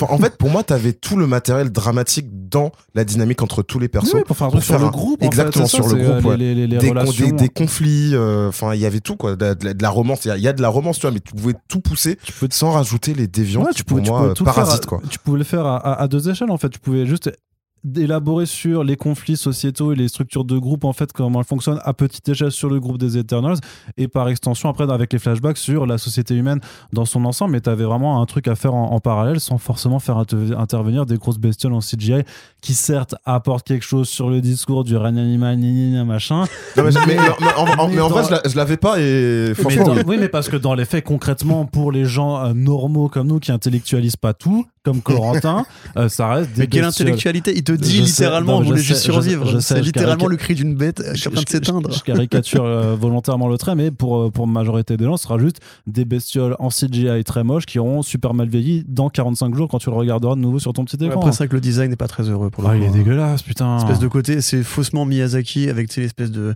de trame au, dé- au début, tu sais, c'est un, Ah, peu, c'est bien filmé. Miyazaki. Ah, mais tu sais, je pensais Euh, au sanglier au début de Mononoke. Oui, tu je vois, sais, mais je, pense- je, je voudrais que tu le respectes. J'ai dit faussement, j'ai pas dit, j'ai pas dit quel bel hommage. Mais il y avait des euh, trucs à ça. Moi, je trouvais dans leur design, tu vois, il y, avait un truc qu'ils pouvaient utiliser pour la vélocité et tout, tu vois, qui, qui pour moi me. Au, au début, je trouvais ça cool. Après. Alors, pardon, faut parler. Non, il non, faut, mais il faut c'est parler dans. là. Ah, ok. Euh, Enfin, c'est la petite Son père, ah, parenthèse. t'as- t'allais Ouais, vérifier du voilà. coup. euh, donc Mais parce père qu'en fait, vraiment, D'accord, il est- enfin, je, pour moi, il est pas blanc. Enfin, clairement, ça, se- je trouve que ça se voit. Mais bon, je, je- j'ai lu ça de loin, donc il faut, faut faire à, l'enquête. à- à confirmer. J'ai pas de rebond là-dessus. Très bien. Alors, du si, coup. si, j'ai- si, j'ai si. des rebonds en fait. Oui.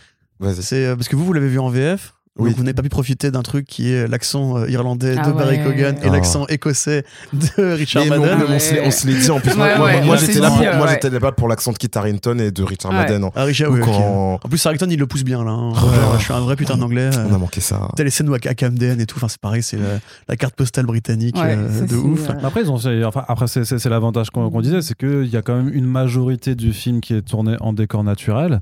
Et euh, ça permet d'avoir quand Mm. même des paysages plutôt sympa, euh, enfin, sympathiques, ça dépend si t'aimes les plages euh, grises et les déserts, euh, et, et les déserts, quoi. Mais qui permet aussi de respirer, je veux Mm. dire, et même les plans de la ville, pour le coup, qui sont vraiment tournés en ville, parce Mm. qu'on serait, on sait, Ah enfin, dans, dans. Shang-Chi, euh, la, la scène du bus n'est pas tournée à San Francisco, hein. C'est- il y a juste une carcasse de bus et le reste c'est du fond vert. Donc là, au moins, t'as quand même des, ouais, juste même une, une- une ville, en fait, une vraie. Tu vois, c'est pas, c'est pas, non, mais dans Black Widow, Pourquoi ils tu ont mais- mais dans Black Widow, ils CGI's un, un, un extérieur de bar, en fait. Tu vois, Ah c'est- à ce point, tellement ils, ils veulent pas tou- tourner dehors. C'est quand même, c'est quand même assez, assez euh, bizarre. Et ce, qui fait, ce que je trouve qui est intéressant, mais qui a peut-être aussi décontenancé des gens par rapport notamment aux scènes d'action et de bagarre, c'est que finalement, t'as très peu de destruction porn, en fait. Effectivement, dans Camden, t'as as une devanture de magasin qui se fait défoncer, t'as trois bagnoles qui clament, mais par exemple, sur le combat final, à une époque où justement, quand tu faisais ça dans des villes, même quand tu essayais de prendre des endroits déserts d'une ville, bah, ça permettait de faire exploser des buildings, des machins. Là, bon, t'as un volcan en éruption, certes, mais, tu sais, mais je pense que ça a créé un décalage aussi du fait qu'en fait, bah, ils se battent sur une plage. Donc, en fait, même Icaris, en fait, il se fait, en fait, il se fait juste euh, enfoncer contre des, des murs de cailloux. Et c'est moins exceptionnel, en fait. Tu vois, c'est- il y a, y a- Oh, a je, quelque chose moi, je suis pas forcément d'accord. moi, je trouvais que ça donnait un sentiment un petit peu de plat. euh, moi, je trouve que ça, là-dessus, ça sur- donne ce côté, ce côté un peu Ragnarok panthéonique de. euh, tu sais, quand t'imagines le Ragnarok, le duel final des dieux de, de la, la- la mythologie nordique, t'imagines pas ça au milieu de San Francisco, tu vois. Enfin, t'imagines ça dans des montagnes, dans une forêt, où ils se tapent sur la gueule avec des marteaux, et voilà, tu vois. Là, quelque part, les scènes de combat avec Ikari sur la plage, euh, on va, je vais le répéter du coup, mais je trouve que Macari, euh, l'utilisation de son état mais de elle est par bien, vitesse et tout. bien, ouais. Même Tena, le mouvement de combat qu'elle a. Parce qu'au départ, quand elle apparaît, tu te dis, bon, bah voilà, elle fait juste apparaître des, des, des, des- des larmes, d'un des lames pardon, en, en lumière. Euh, ça va être un peu chiant, parce qu'il y en a en face qui, qui tire des rayons Ah, laser. c'est pas ouais, c'est des lances, des haches et des épées. Oui, ça, bah, des armes avec des, voilà, et des boucliers aussi. Mm. Mais en définitive, c'est peut-être celle qui a les meilleurs combats, parce que justement, il, il joue sur ce côté chorégraphique. Euh, qui lui donne de la présence et qui évoque immédiatement justement Wonder Woman, qui évoque La les guerriers grâce, grecs. euh, Ouais, voilà, et puis qui évoque pas Athéna, en fait, 300, euh, l'Iliade et compagnie. Et par exemple, le combat final entre elle et Crow, enfin, c'est un combat Oh, qui est rapide. hein. Oh non, je trouve qu'il est bien. Ouais, non. Oh, moi, j'étais très content. oh, moi, je suis très content de ce En combat. plus, ça lui fait, c'est vraiment un vieux truc dans sa vieille grotte là, avec un vieux coup de chlasse euh, en, en 2-2. Le mec est. Mais c'est les répliques, parce qu'il a, il a avalé le- la personnalité de son mec. Donc, euh, elle lui dit rappelle-toi, etc. Et là, là, ça aussi, ce foreshadowing un peu. Oh, j'aime bien, tu- ouais, tu ça le Est-ce qu'on peut parler de ça aussi? Parce qu'ils sont ensemble, pas ensemble? Enfin, ça aussi, ça m'a un peu Avec saoulé. Parce avec que... Ouais.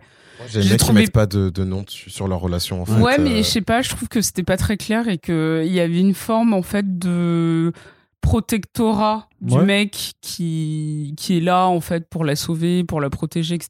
Et en même temps, on, sent, on, re- on ressentait qu'il y avait plus, Mm. mais je, je trouve qu'ils auraient dû le définir en fait. Enfin, t'as pas besoin d'avoir que un seul couple. euh, Franchement, où- moi, je me, me dis c'est un amour platonique, en fait. Mhm. Je pense, Oui, je et pense son- que lui, il est vraiment ouais. amoureux Ou d'elle, mais qu'elle, bah, il y a ce côté, euh, je, je sais qu'il m'aime et il, il, il va me protéger d'un d'un, donc ça, ça peut être le Moi, côté. je le euh, vois plus comme un amour fraternel en fait, limite. hein, tu vois. Grand Tu frère, trouves grand frère, Mm. comme ça, tu vois. Ouais, mais je trouve qu'ils ont essayé de brouiller les pistes. Parce que, tu sais, quand ils reviennent les voir et qu'ils habitent ensemble, tu te dis, c'est bon, ils ont. Enfin, ils sont. Ils sont ensemble, quoi, officiellement. Ah, mais- et bah après, tu, tu, parlais de tension non. sexuelle avant, je trouve qu'il n'y en a Oui. aucune entre eux, euh, par, par ouais, non, exemple. là. clairement. Ouais, Moi, j'ai ressenti un petit truc quand même. hein. Ah en- en- bah, le, enfin, je sais pas. Le, le truc, c'est que après, c'est peut-être parce que euh, c'est hyper genré en fait. Mais euh, moi, les, les- les deux, la relation qu'ils ont, le fait qu'ils soient ensemble dans l'outback, hyper isolés, je me suis tout de suite dit qu'il y avait un petit peu plus que juste Ah euh, ouais. de, la, de la protection, quoi. Moi, c'est juste parce que si elle pète un câble, elle pourrait buter Mm. tellement de mecs qu'il vaut mieux. en fait, que, Qu'est-ce que ce soit que- lui que- que- Ouais, c'est ça. C'est Ouais. c'est- c'est comme Druig et Macari. Tu vois, où justement, Bah, ils déjà, ils, euh, se sont pas vus depuis des siècles, ouais. ils font pas une papouille dans le film. Par contre, quand euh, Icaris euh, pète la gueule de Druig, clairement, Macari, euh, la, la seule fois où on entend, on entend sa voix d'ailleurs, ouais, quand elle a pas l'air bien, tu vois. Enfin, euh, et puis, Mm. tu sens qu'ils sont amoureux, mais, Mm. Mais ils ils s'aiment sans se le dire et tout. Moi, j'aime, je. Ah, Ils ils ont une je trouve complicité, ça bien de pas le mettre ils ont- de par nom, contre, ouais. tu vois. Sur le jeu, je trouve que les deux ont une complicité qui est mortelle, euh, bah, Ouais. D'autant quand ils sont dans la. Tu sais, quand elle essaie de, de, de, de voler des. Enfin, de récupérer des, des, des, des babioles là, euh, antiques, euh, je sais plus dans quel. Dans quelle Le ville tablette d'émeraude. euh. Ouais, c'est ça. Et là où ils se parlent tous les deux, où elle dit Ah, si tu, si, euh, si tu, dis, si tu dis pas que j'ai utilisé mes pouvoirs, je dirais pas à toi. Mm. Enfin là, tu sens qu'ils ont effectivement une complicité. Puis c'est cool d'avoir aussi réussi à vraiment. Alors après, moi, je, je ne sais pas lire le langage des signes, mais j'imagine qu'ils y sont allés sérieusement et qu'elle parle vraiment en langue des signes et qu'ils Mm. font, ils font vraiment les trucs, quoi. Et bah là aussi, tu vois, c'est c'est pas grand chose en tant que tel, mais à l'échelle de Marvel Studios. Euh, et des films de super-héros, le dernier truc qu'on a eu sur la représentation des handicaps, euh, c'est un flic nul dans Venom 2 Mm. qui dit juste euh, répète ta phrase, j'ai une oreillette, Mm. tu vois, c'est. euh, bah non. Ouais. Moi, même si souvent le, le handicap, je trouve, dans Marvel, n'est pas forcément dit, mais c'est Mhm. il y a beaucoup de personnages euh, neuroatypiques, et, mais c'est juste que c'est pas forcément développé comme tel, et que c'est plus quand tu vas sur des forums que, que, Que tu as des personnes concernées qui commencent à analyser le truc et qui disent, lui, clairement, en fait, il a une maladie, Ouais. euh, enfin, il a un trouble mental, mais c'est juste que c'est pas dit comme tel. Mais Dans ça prend pas une part Ouais, de. dans, je, je pourrais te redonner les noms, mais euh, c'est pas la première fois que, que je le vois. Et ça, moi, c'est un truc qui m'a un peu dérangé, parce que j'ai un peu de mal avec. euh, Enfin, en fait, je trouve que la diversité et le côté représentativité étaient bien montrés, mais parfois, ça faisait un peu. euh, euh, très euh, genre universalisme regardez on, le vivre ensemble on s'entend hyper bien et, et notamment à la fin quand ils doivent se coordonner pour se sauver en fait c'est un peu ça le message c'est de dire regardez en fait vous êtes obligés de pour pour réussir ou pour se sauver en fait pour sauver l'humanité on doit pouvoir vivre ensemble et on doit pouvoir se en fait se rassembler plutôt que de de se diviser en tant que communauté entre guillemets et ça je trouve que c'est un, un côté de Chloé Zhao que je retrouve souvent dans ses projets qui me dérange un peu c'est le côté euh, voilà euh, le monde est, est, est comme il est mais vous savez, on peut le faire. Enfin, il y a un côté un peu presque moralisateur, Naïf, je trouve. aussi, ouais, et enfin, naïf en fait. Et ça, ça m'a un peu dérangé parce que euh, quand on voit l'image globale de tous les personnages, ça fait vraiment. euh, Enfin, ouais, je trouve que ça fait un peu pub Benetton, mais euh, tu sais où t'as- ouais. chacun en fait a son sa caractéristique spécifique avec une majorité de, de personnages asiatiques. Enfin, moi, je pensais que du coup, il était, il était asiatique, donc je le mets comme tel. Et je me suis dit, ça, c'est bien pour euh, Chloé Zhao parce que bah, elle, est, euh, elle est chinoise Ouais. euh, d'origine et ça compte en fait pour elle. Et je trouve que même dans, dans la manière en fait de, de représenter les, les ethnies, il y a un vrai truc porté autour de, de, de la langue, de, des traditions, Ouais. en fait, euh, on va dire asiatique de manière générale, mais plutôt Asie euh, du Sud. Et, euh, et en fait, je trouve que ça, c'était intéressant, mais que parfois, il y avait un peu un côté... oui, tout le monde il est beau, tout le monde il est gentil. Regardons, on s'entend hyper bien et c'est une Bah, grande famille. Bah dans le sens où même qu'à la fin, au final, euh, après avoir quand même tenté de, bolo- de, de tuer euh, tous tous ses, euh, tous ses collègues, bah, Icaris lui-même rejoint l'Unimind. Effectivement, tu as ce sens-là. Mais regardez, même le mec qui essaie de vous assassiner, qui est quand même ultra réac, machin, bah, au final, bah, il, il s'unit à vous et donc, bah, faut vivre aussi avec lui, tu vois. Alors certes, après, il a droit à sa rédemption qui fait quand même partie pour moi aussi des autres problèmes de Marvel Studios, qui est que bah, le méchant disparaît toujours à la fin. Est-ce que tu Ouais, pourras plus le réutiliser? Ouais.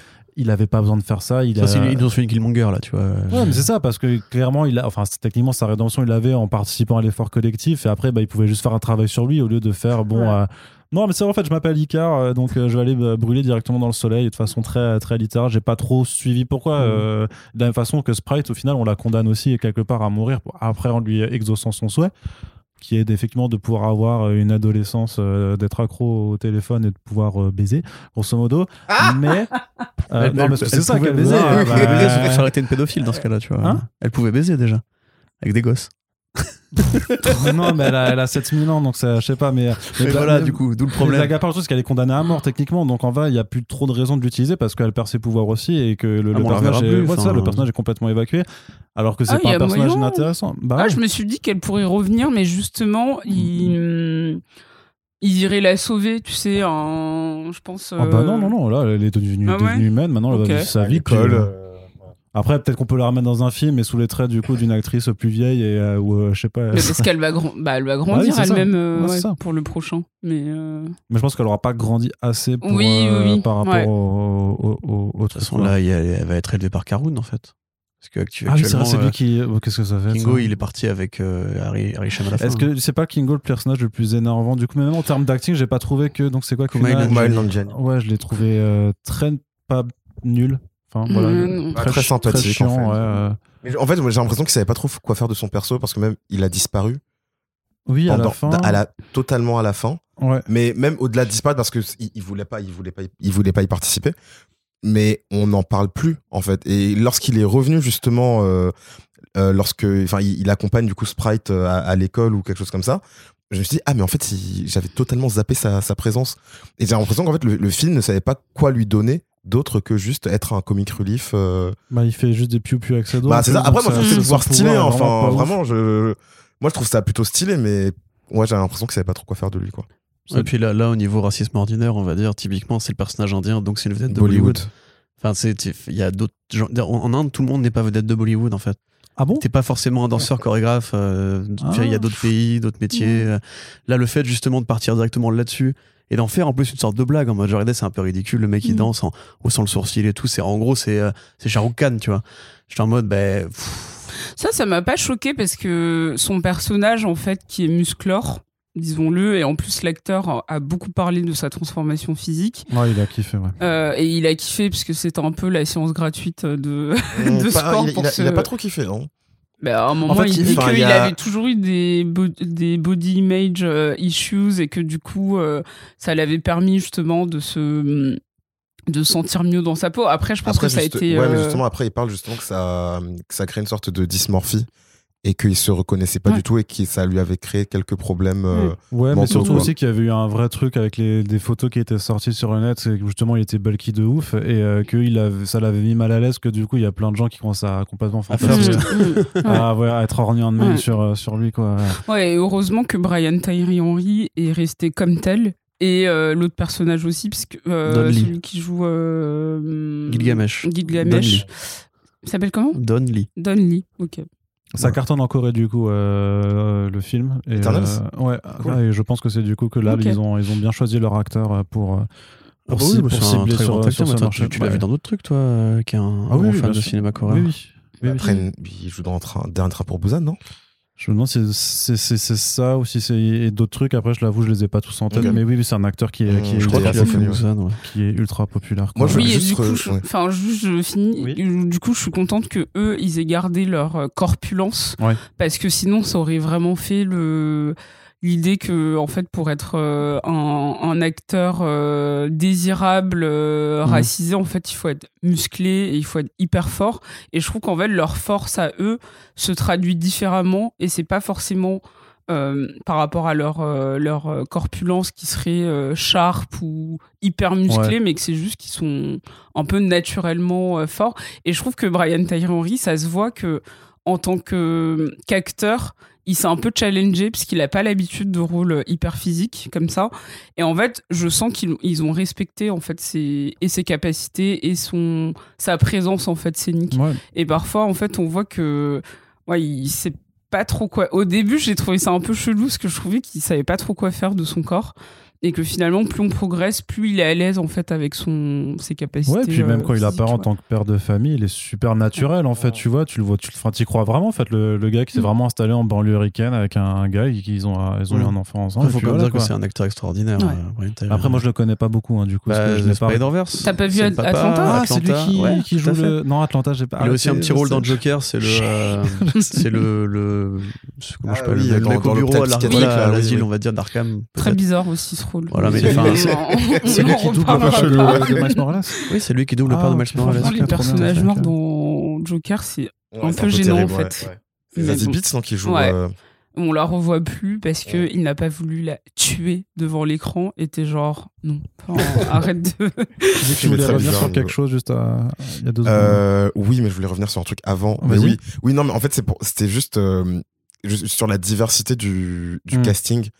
En fait, mais on a souvent cette discussion, mais je, je sais pas où est-ce qu'on s'arrête, en fait, tu vois? C'est-à-dire que moi, je trouve qu'ils ont fait un bon travail parce que au-delà de leur couleur de peau, en fait, ils avaient des, Mm. ils avaient des caractéristiques et des enjeux qui, qui étaient humains, tu vois? C'est-à-dire qu'on va pas faire des caract- on va pas faire un enjeu afro-américain pour euh, Fastos, on va pas faire un enjeu, euh, euh, bon, si du coup on fait un enjeu un peu indien pour, euh, comment il s'appelle, pour Kingo. pour Kingo. Kingo. Mais du coup, j'ai pas, j'ai pas trouvé que ça faisait United Nation of, of Benetton. Parce que c'est un, un peu, enfin, je trouve que les éternels, c'est un peu bizarre parce que avant d'avoir des ethnies, en fait, ce sont des dieux, tu vois. Et du des- coup, des, extraterrestres, même. Ouais, c'est ça, ce hein. sont- ce sont et, des- et même des êtres synthézoïdes. Parce ouais, ouais, huma- comprendre huma- que- ouais, humanoïde, euh, ouais, c'est ça. Pour moi, je sais pas ce qu'il est différent. Enfin, c'est des, c'est des robots, Tu des peux même te demander en fait si Arishem a pas fait exprès d'avoir cette diversité euh, qui représente en fait la potentialité des corps euh, et des apparences dans le genre humain. Parce que quand ils arrivent en Mésopotamie, t'as que, enfin normalement c'est le berceau de l'humanité, t'as que cette tribu en fait Mm. qui est l'humain.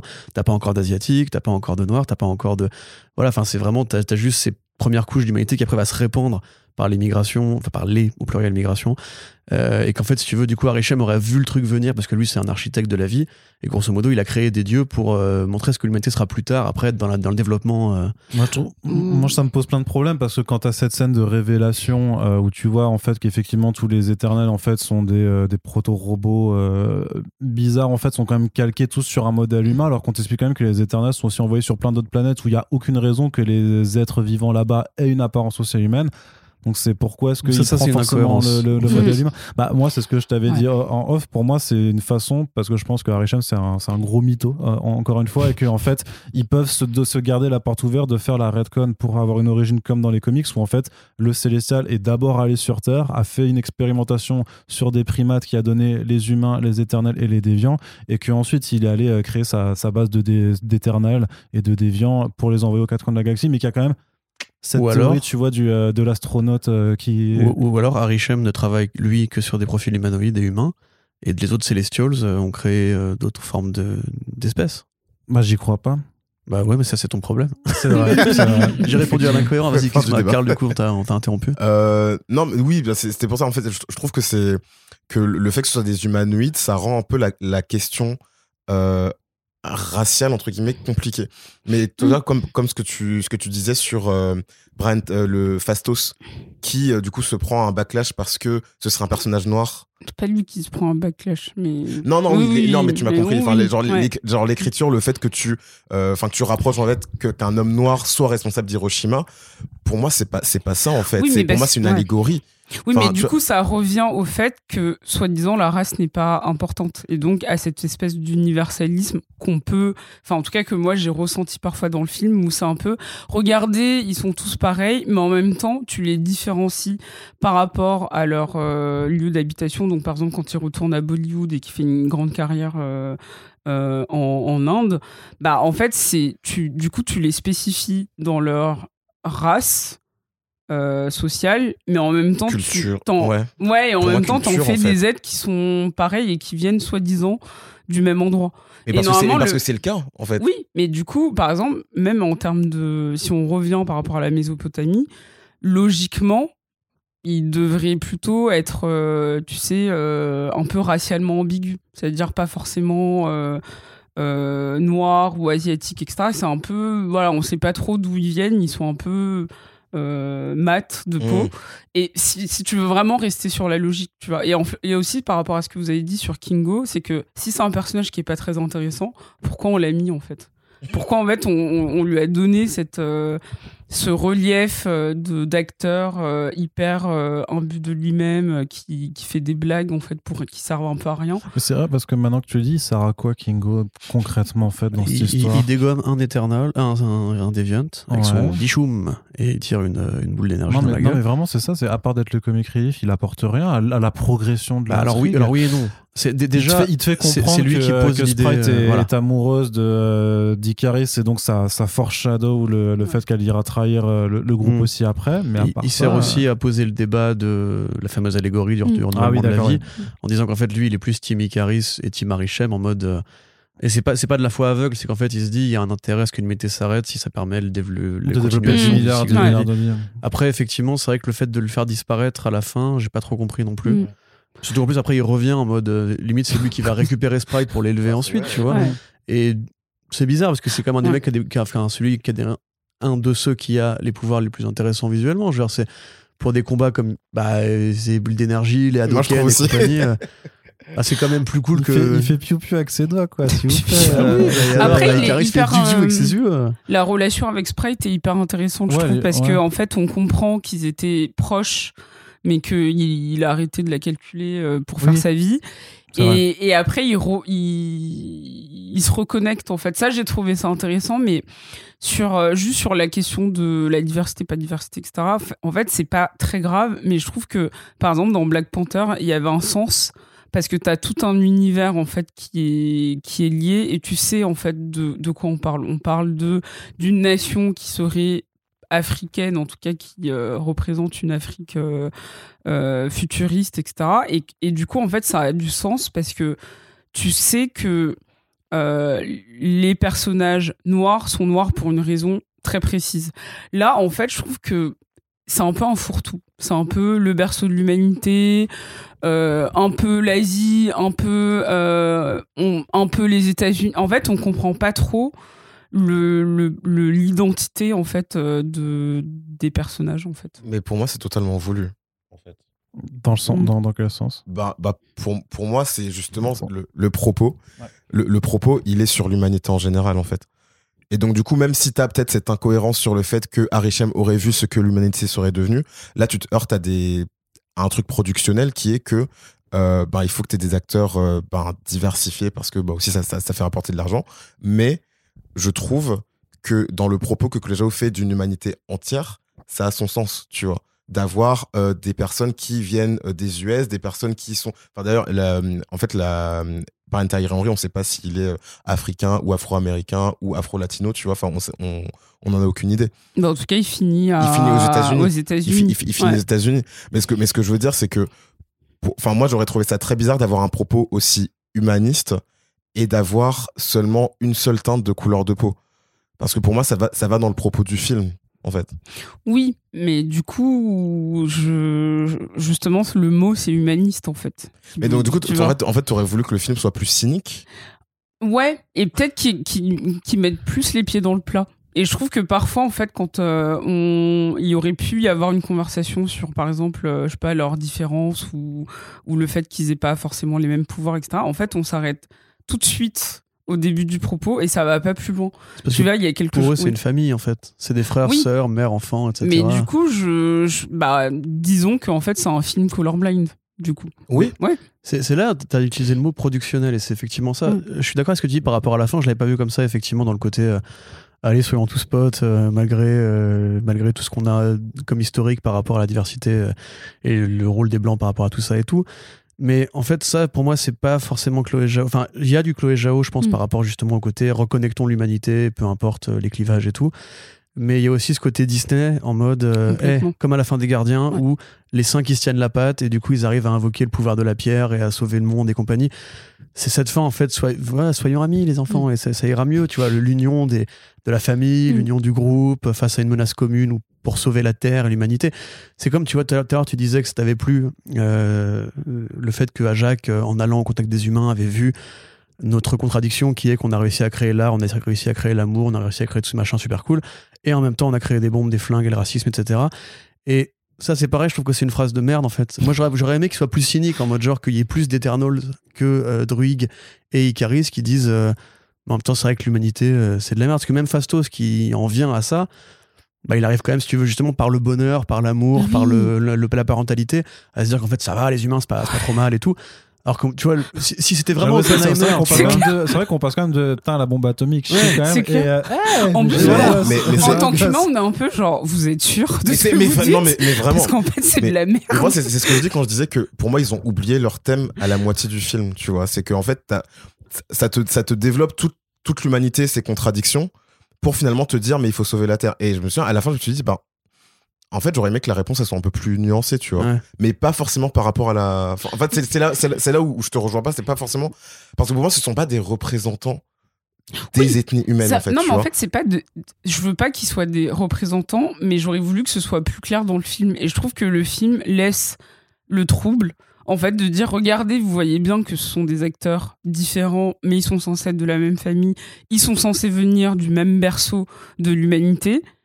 Et en même temps, ils finissent pas au même endroit. quand ils se séparent, euh, t'en as un clairement qui est marqué euh, en Asie, l'autre qui est marqué en Australie, l'autre qui est marqué aux États-Unis. Donc, en fait, tu les différencies d'une certaine manière par rapport à qui ils sont quand tu les vois, en tout cas.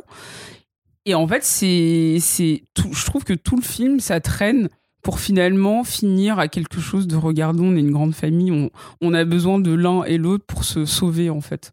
Et, et, je pense aussi que les téléspectateurs sont pas tout à fait au fait de, de, de cette question parce que j'ai lu des commentaires de gens qui disaient euh, super, euh, euh, enfin de la diversité et du coup c'est ce qu'ils voient en fait avant tout.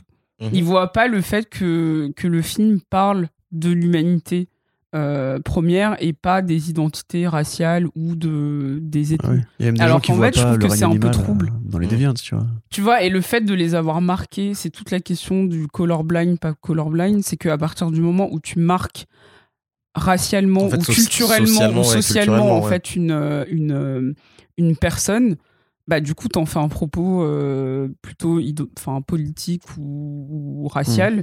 alors qu'en fait il n'était pas obligé de les marquer de cette manière. Et même Brian Tyree Henry, il est avec un, une personne euh, arabe, enfin on, A priori, ouais. on ouais. imagine du Moyen-Orient. Du Enfin, Moyen-Orient. a priori, il, en lui, fait, il lui parle en arabe. il parle parle en arabe. à un moment, il Je lui sais pas, je, dit, je, euh, je connais pas l'art, donc. euh, je- Non, mais il c'est traduit, qui veut dire mon un chéri. moment, donc, ouais. euh, Ouais. Ouais. voilà, Et, euh, et même ça, en fait, ah oui, donc, euh, ok, bon.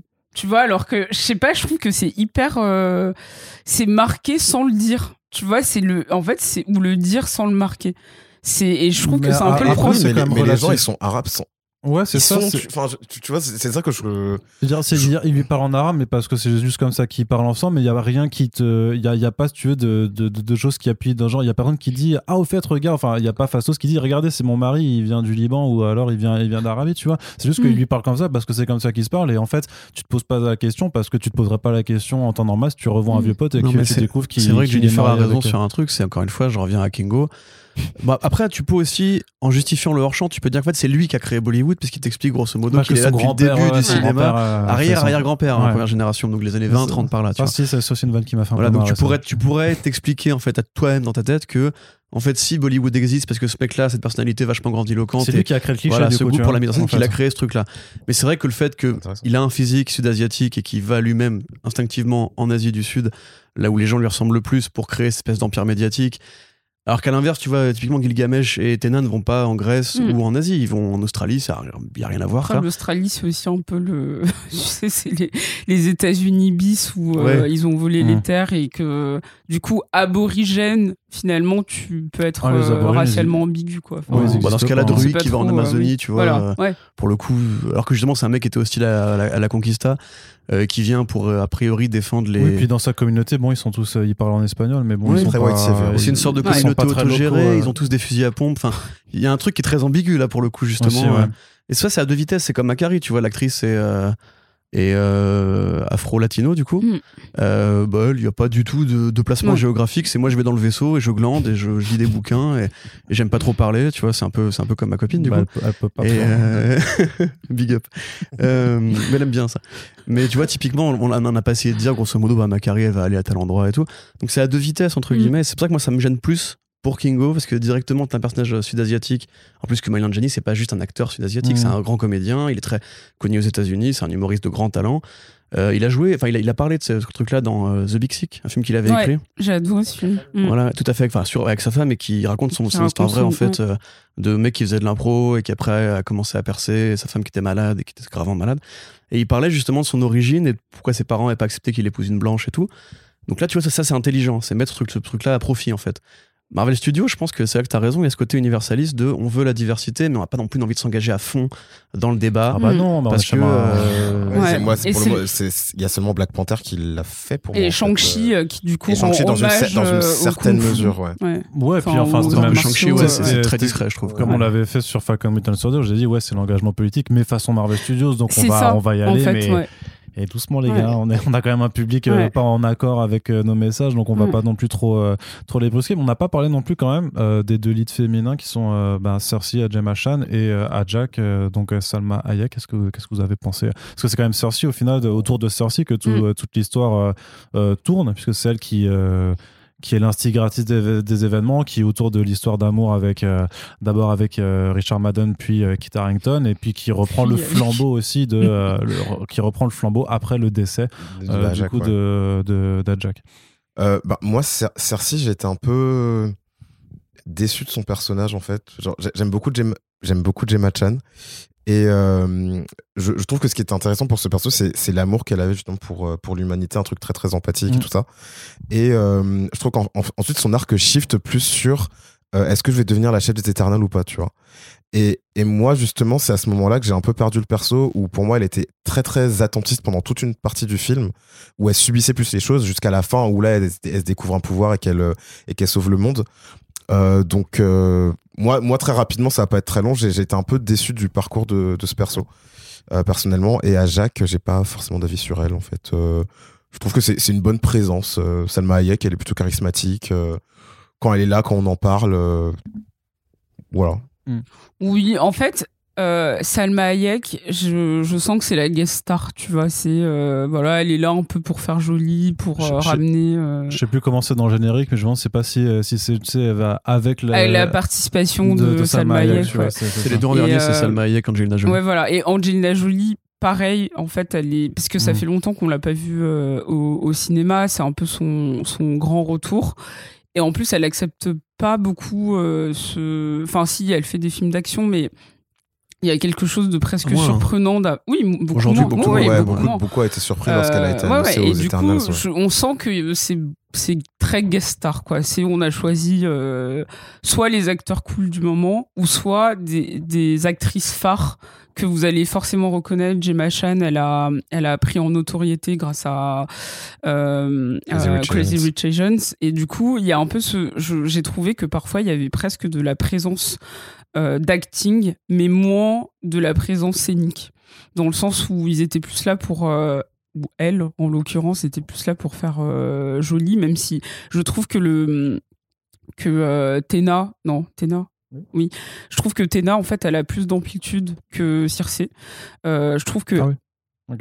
ouais je trouve que que Gemma Chan parfois elle est un peu plate dans son dans son jeu. Dans son- ouais, dans son il y a un côté un peu, euh, ou même quand elle se bat, je trouve que parfois il manque un peu d'énergie. Et je. Mais elle a quand même des jolis pouvoirs pour le coup. Elle a des jolis pouvoirs, mais justement des pouvoirs très introspectifs aussi, où elle-même elle découvre ce qui se passe. Mhm. Ou euh, même à un moment quand elle explique euh, à la caméra euh, ses pouvoirs, elle dit oui, je transforme l'eau, le bois. Enfin, il y, y a quelque chose de presque ingénu, je trouve, dans son personnage qui qui, qui a du mal en fait à, à considérer euh, l'ampleur de, de la situation et, et qui elle-même se retrouve presque prise entre deux eaux de waouh en fait j'ai je dois sauver le monde c'est Enfin, un peu le format princesse Disney quand même. oui du coup, voilà tu vois. c'est un peu ça C'est elle est vulnérable, Ouais. euh, elle, est compa- elle est pleine de compassion. euh, elle a des histoires d'amour voilà, elle est- euh, ouais, exactement, ouais, tout à fait. Avec pareil, le beau prince et tout.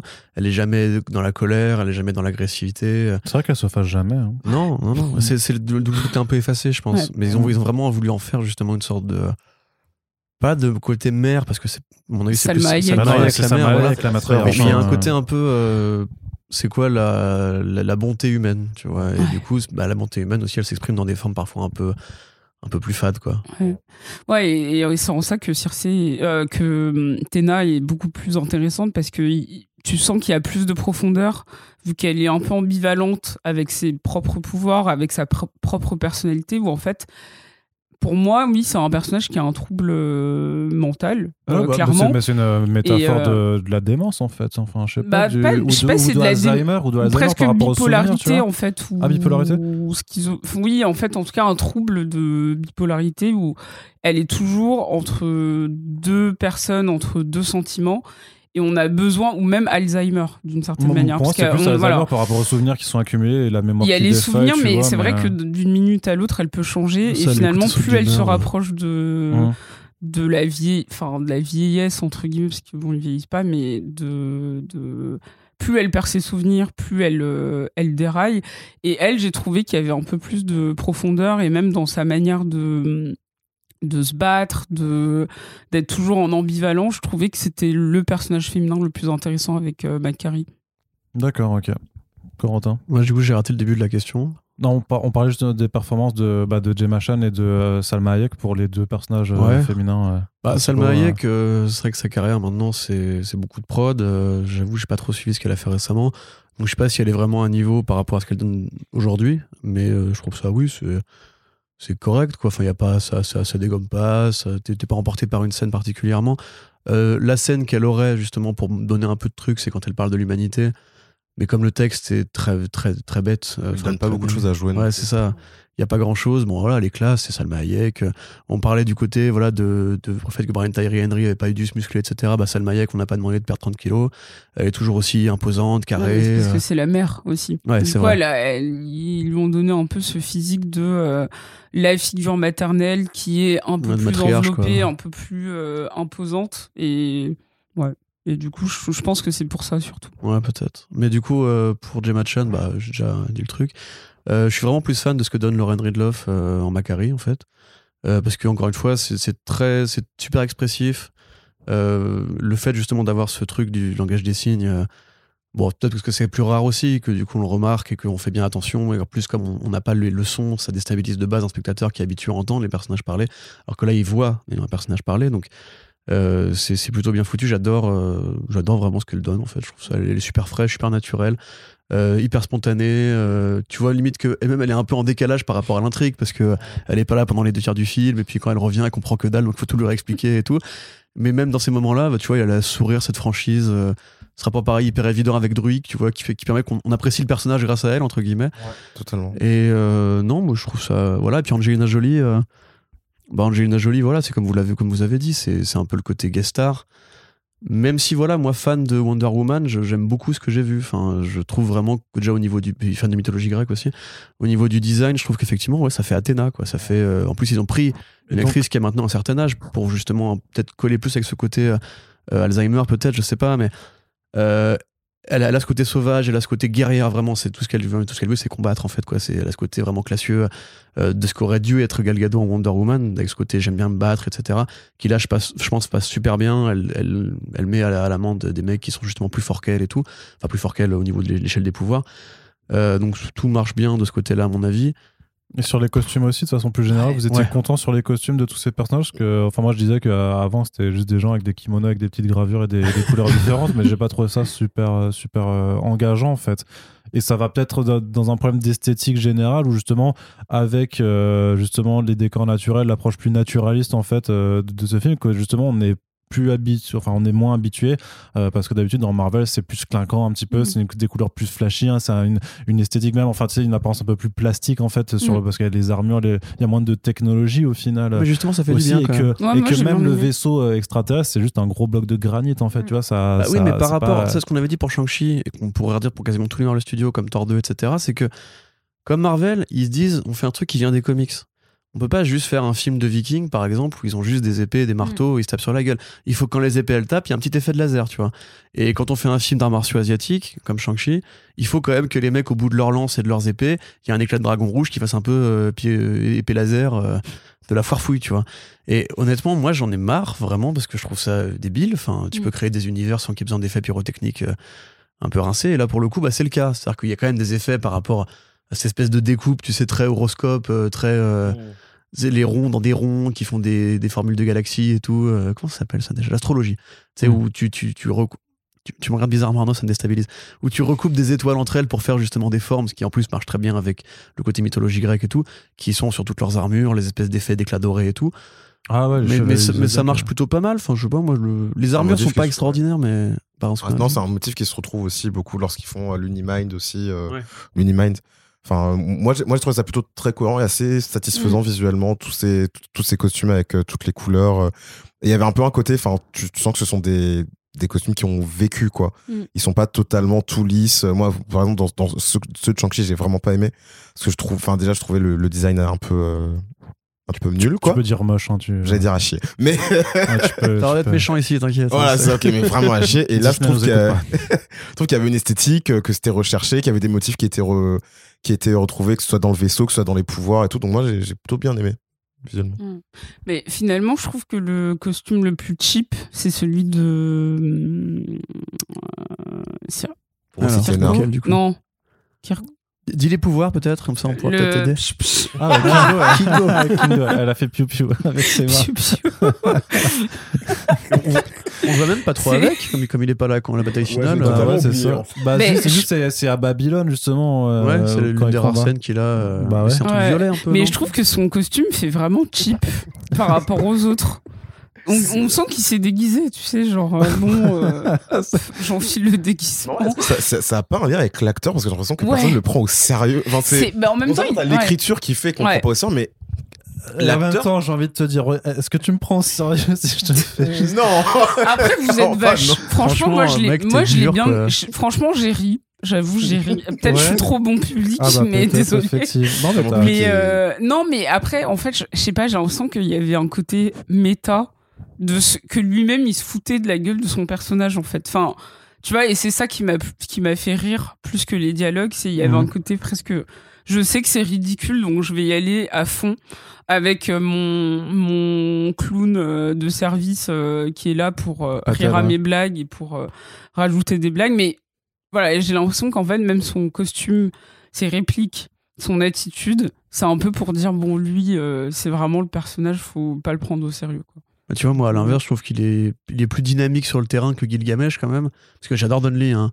Mais je veux dire, le mec, il est quand même, il est Bah, toujours, il est toujours fixé. Gilgamesh, il met juste des grosses Mais droites. voilà, quoi. non, mais- et des claques, À et des Babylone, claques. à Babylone, quand il met la claque au Ouais, monde, ça, c'est pas ça, mal, ça, franchement, mal. elle est vachement Quand bien. il ça, là, combat le croc dans la forêt, enfin, c'est vraiment rigidos de ouf, quoi. Enfin, c'est, il bouge, il bouge quasiment pas. bah, il attend, il se campe comme ça, sur ça. ses jambes et puis il met une patate. tu sens qu'ils ont voulu du coup euh, faire une sorte de tank en fait. Tu vois, c'est le mec, il est juste, Ah il, il est juste force brute. C'est ça. Mais du coup, ça donne des combats qui sont relativement. Cute. Je sais pas, Moi, j'aime bien, moi j'aime bien parce que tu sais, il se prépare avant, il est toujours, enfin, tu sais, c'est comme Donkey Kong qui, euh, qui charge son coup dans Smash Bros, tu vois, bah, c'est un peu ça ce qu'il fait, tu vois. Et il fait des tourtes, n'oubliez pas. Oui, Oui. puis il fait, il typiquement, voilà. typiquement une scène qui est super énervante parce il fait de la bière en crachant. euh, il, il- il fait macérer du maïs dans sa salive pour euh, faire. Mais typiquement la scène de la tourte, tu vois. C'est quoi la scène de la tour? Alors ils vont les Ah oui, voir euh, en. Australie. Oui. Les mecs ils font ah Alfred, Batman et tout. Eh mec, Jacques elle est morte. Du coup ils laissent tomber la tourte. La tourte tombe. Tu sais pas si ça doit être comique ou pas comique parce que c'est pas Je pense que c'est censé être drôle. t'as- Enfin, on va demander à Non, là, ce que j'ai t'as rigolé. pas Non. Personne, pas personne drôle. a rigolé. Moi, je l'ai vu pas deux drôle. fois, personne a rigolé. Et après, il s'installe et il broie la, Ouais. la truc. Et ça, tu dis, ah, pas mal et tout, ouais, petite utilisation des pouvoirs, etc.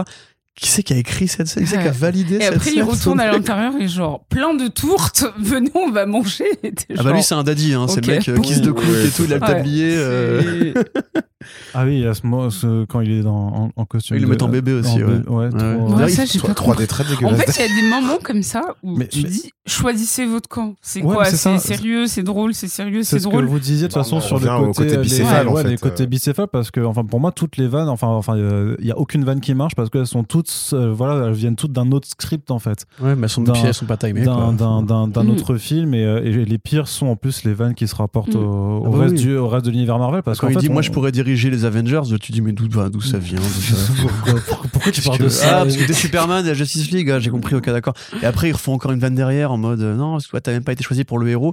Et là, t'as Madeleine pour euh, être l'héritier de, euh, de Ajak. Alors, déjà, tu rigoles sur une morte hein, quand même. Il y, a- il y a 5 minutes qu'il qu'il est au courant, lui, tu vois. Mm. Et le mec, Richard Madden, il répond en genre Superman, moi, genre Ouch Ouais, fait- gros, mais oh tu vois bien qu'il a pas envie de jouer comique. Richard Madden, il est pas venu pour ça, avec son accent écossais, là. Il a pas envie de vous faire vraiment, de vous faire marrer. Enfin, c'est pas du tout un mec rigolo de base. En plus, c'est que des mecs qui viennent de Game of Thrones. Si, il y a un truc qui est marrant aussi. Harington C'est quand Non. ils rentrent dans le champ tous les deux, Kit Harington et Richard Madden, et qui se voient, mais franchement, dans leurs yeux, tu sens que. Ouais. ils- ils- même, même ils trouvent ça, ils trouvent ça marrant, Ouais, tu vois. Ça, au Grand Rex, je suis genre que t'as des gens qui ont éclaté de rire. En mode Ah genre, euh, c'est trop débile. quoi. Ouais, mais ça c'est méta et tu- tu- il y a que si t'as regardé Game of Thrones que tu euh, que tu peux le capter. C'est quelqu'un qui est né il y a pas longtemps et qui voit ça et qui a jamais vu Game of Thrones avant, tu vois, il va il, il- il va pas il, il va pas capter. Mais il y a un côté Game of Thrones parfois. Et, pourtant, je regarde. Si, je t'ai- franchement, il y a des plans où j'étais genre. Je sais pas si c'est censé être une blague, mais je te jure, je trouve qu'il y avait des côtés un peu. euh, Parce qu'il n'y avait pas de lumière. c'est- je Ah sais oui, pas, parce- mais Bah, franchement, parfois, il- ouais. Dans la forêt, c'est super mal éclairé, hein, je trouve. euh, tu, enfin, je trouve que, mais dans Ouais, l'ensemble, je trouve que c'est pas mais très c'est- lumineux. En Non. fait, c'est toujours. C'est- très- c'est une très- vraie forêt c'est sombre. pas- Je pense que c'est une vraie forêt, par contre. Ouais. Moi, j'ai un doute. hein. Ça a l'air d'être une fausse forêt. Franchement, Ah ouais ils, ils Ouais. l'ont tourné en studio, ça. Mais non, ils ont dit dans les interviews que c'était 100% de décors naturels. Bah, dans ce cas-là, ils ont pas choisi le meilleur spot. Franchement, c'est pas Jojo euh, à ce moment-là Ils en sont Amazonie. pas allés en Amazonie en tout cas. Ça. C'est sûr. Non, en tout cas, dans les crédits à la fin, ils sont allés aux Canaries notamment. Bah, toutes les Ouais. plages moches là, du coup, c'est les îles Canaries, je Mais pense. pourquoi les plages moches Elles sont moches, ces Elles sont plages. pas Mais moches, jamais frère. tu vas te baigner sur ces plages. tu, tu te promènes sur t'écoutes un petit podcast en regardant l'horizon, en pensant à la Oui, vie. mais moi, je vais à la plage pour me baigner, pas pour écouter des Bah podcasts. moi, je breton, on se baigne pas en Bretagne. Oui, on regarde l'horizon, on pense à la vie. Non, mais les plages, bah, elles sont Ah, ils sont allés en Islande aussi, je crois. Je sais plus, volcan, oui. euh, pour le volcan. Et puis, euh, puis voilà, t'as as, quelques endroits. Ils sont- bah, en Australie aussi, effectivement, ils sont vraiment allés en Australie. bah, ça, ça se voit. ouais. et euh, vrai, mais effectivement, non, il n'y avait pas de, de département de l'Amazonie remercié à la fin dans, dans les crédits ou un truc comme ça. Quoi. Et je pense qu'ils ont essayé de faire un truc méta aussi avec Kit Harington en en faisant justement le Chevalier Noir. Parce que lui, en fait, Du son coup, gimmick dans le film, c'est qu'il est obsédé par la médiévalité.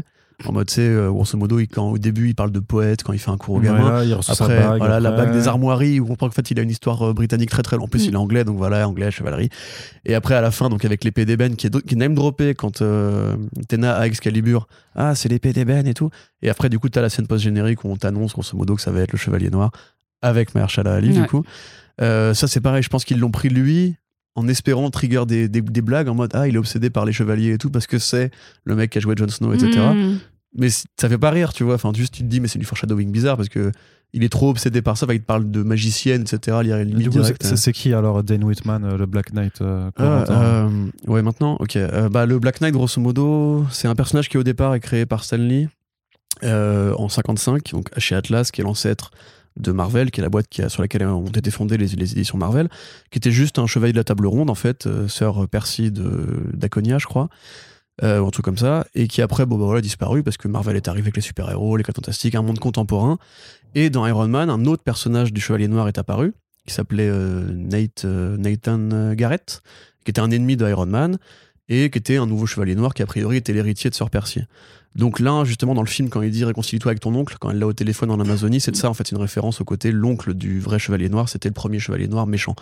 Et dans les comics après ça, donc Dane Whitman euh, devient l'héritier de cette, euh, cette épée d'ébène, qui est une épée forgée dans euh, une météorite, enfin un métal de météorite, qui devient un membre des Vengeurs très rapidement, euh, sous Roy Thomas à l'époque où Magneto et Toad reviennent de... enfin, c'est très compliqué, mais voilà.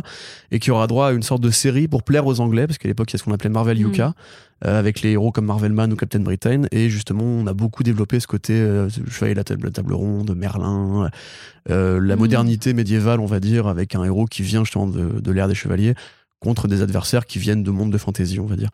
Donc, a priori, euh, bon, quand ils l'ont annoncé, j'avoue que moi j'étais un peu surpris. C'est ce qu'on parlait tout à l'heure par rapport au côté nerd, c'est que vraiment là, Chevalier Noir, c'est pas du tout un personnage important. Euh, c'est c'est un quatrième couteau. Il a eu plein de bonnes histoires. hein. Et puis l'épée d'ébène, c'est un bon concept, etc. C'est mais- ce qu'on appelle un fan favorite quand même, tu vois. Ouais. euh, il a, il a Ouais, mais sa, tu- sa je, les, je les hein. voyais mal pousser un film ou une série Disney Plus euh, Black Ah ouais Knight tout de suite. Bah, Il y a des priorités quand même. Et en fait, ce qui se passe, c'est que ma- manifestement, ils vont l'utiliser pour le film Blade. Mhm. Puisque Blade, les vampires, donc les vampires, les châteaux forts, je sais pas. Mais justement, il y, a- il y a un peu des gros sabots parce que le moment où euh, elle dit euh, il faut vraiment que tu te réconcilies avec ton oncle, Ouais, ouais, on ouais. s'est regardé, lui il a dit ah je suis sûr que ça veut dire quelque chose. Ouais, Et moi en fait je trouvais ça Marvel, tellement quoi. gros que je me suis dit mais non en fait euh, parce que la phrase d'après elle dit euh, je sais pas comment lui dire que l'humanité va disparaître et je me suis dit mais c'est tellement gros comme enfin comme sabot que c'est pas un, un un indice en fait. Bah, Et si, si. je- si, en fait si. Si, si, si, si. En fait, si. Non, mais Et je trouve qu'il y a des trucs, il y a des trucs comme ça qui m'ont gêné, c'est que on sent que du coup, faut être hyper au courant de des comics pour comprendre les œufs qui sont cachés euh, pendant tout le film Ouais. et qu'en même temps ils essayent trop de plaire aux, aux novices en disant bon on va quand même vous expliquer vous prendre par la main. Et du coup je trouve que ça c'était pas hyper bien fait.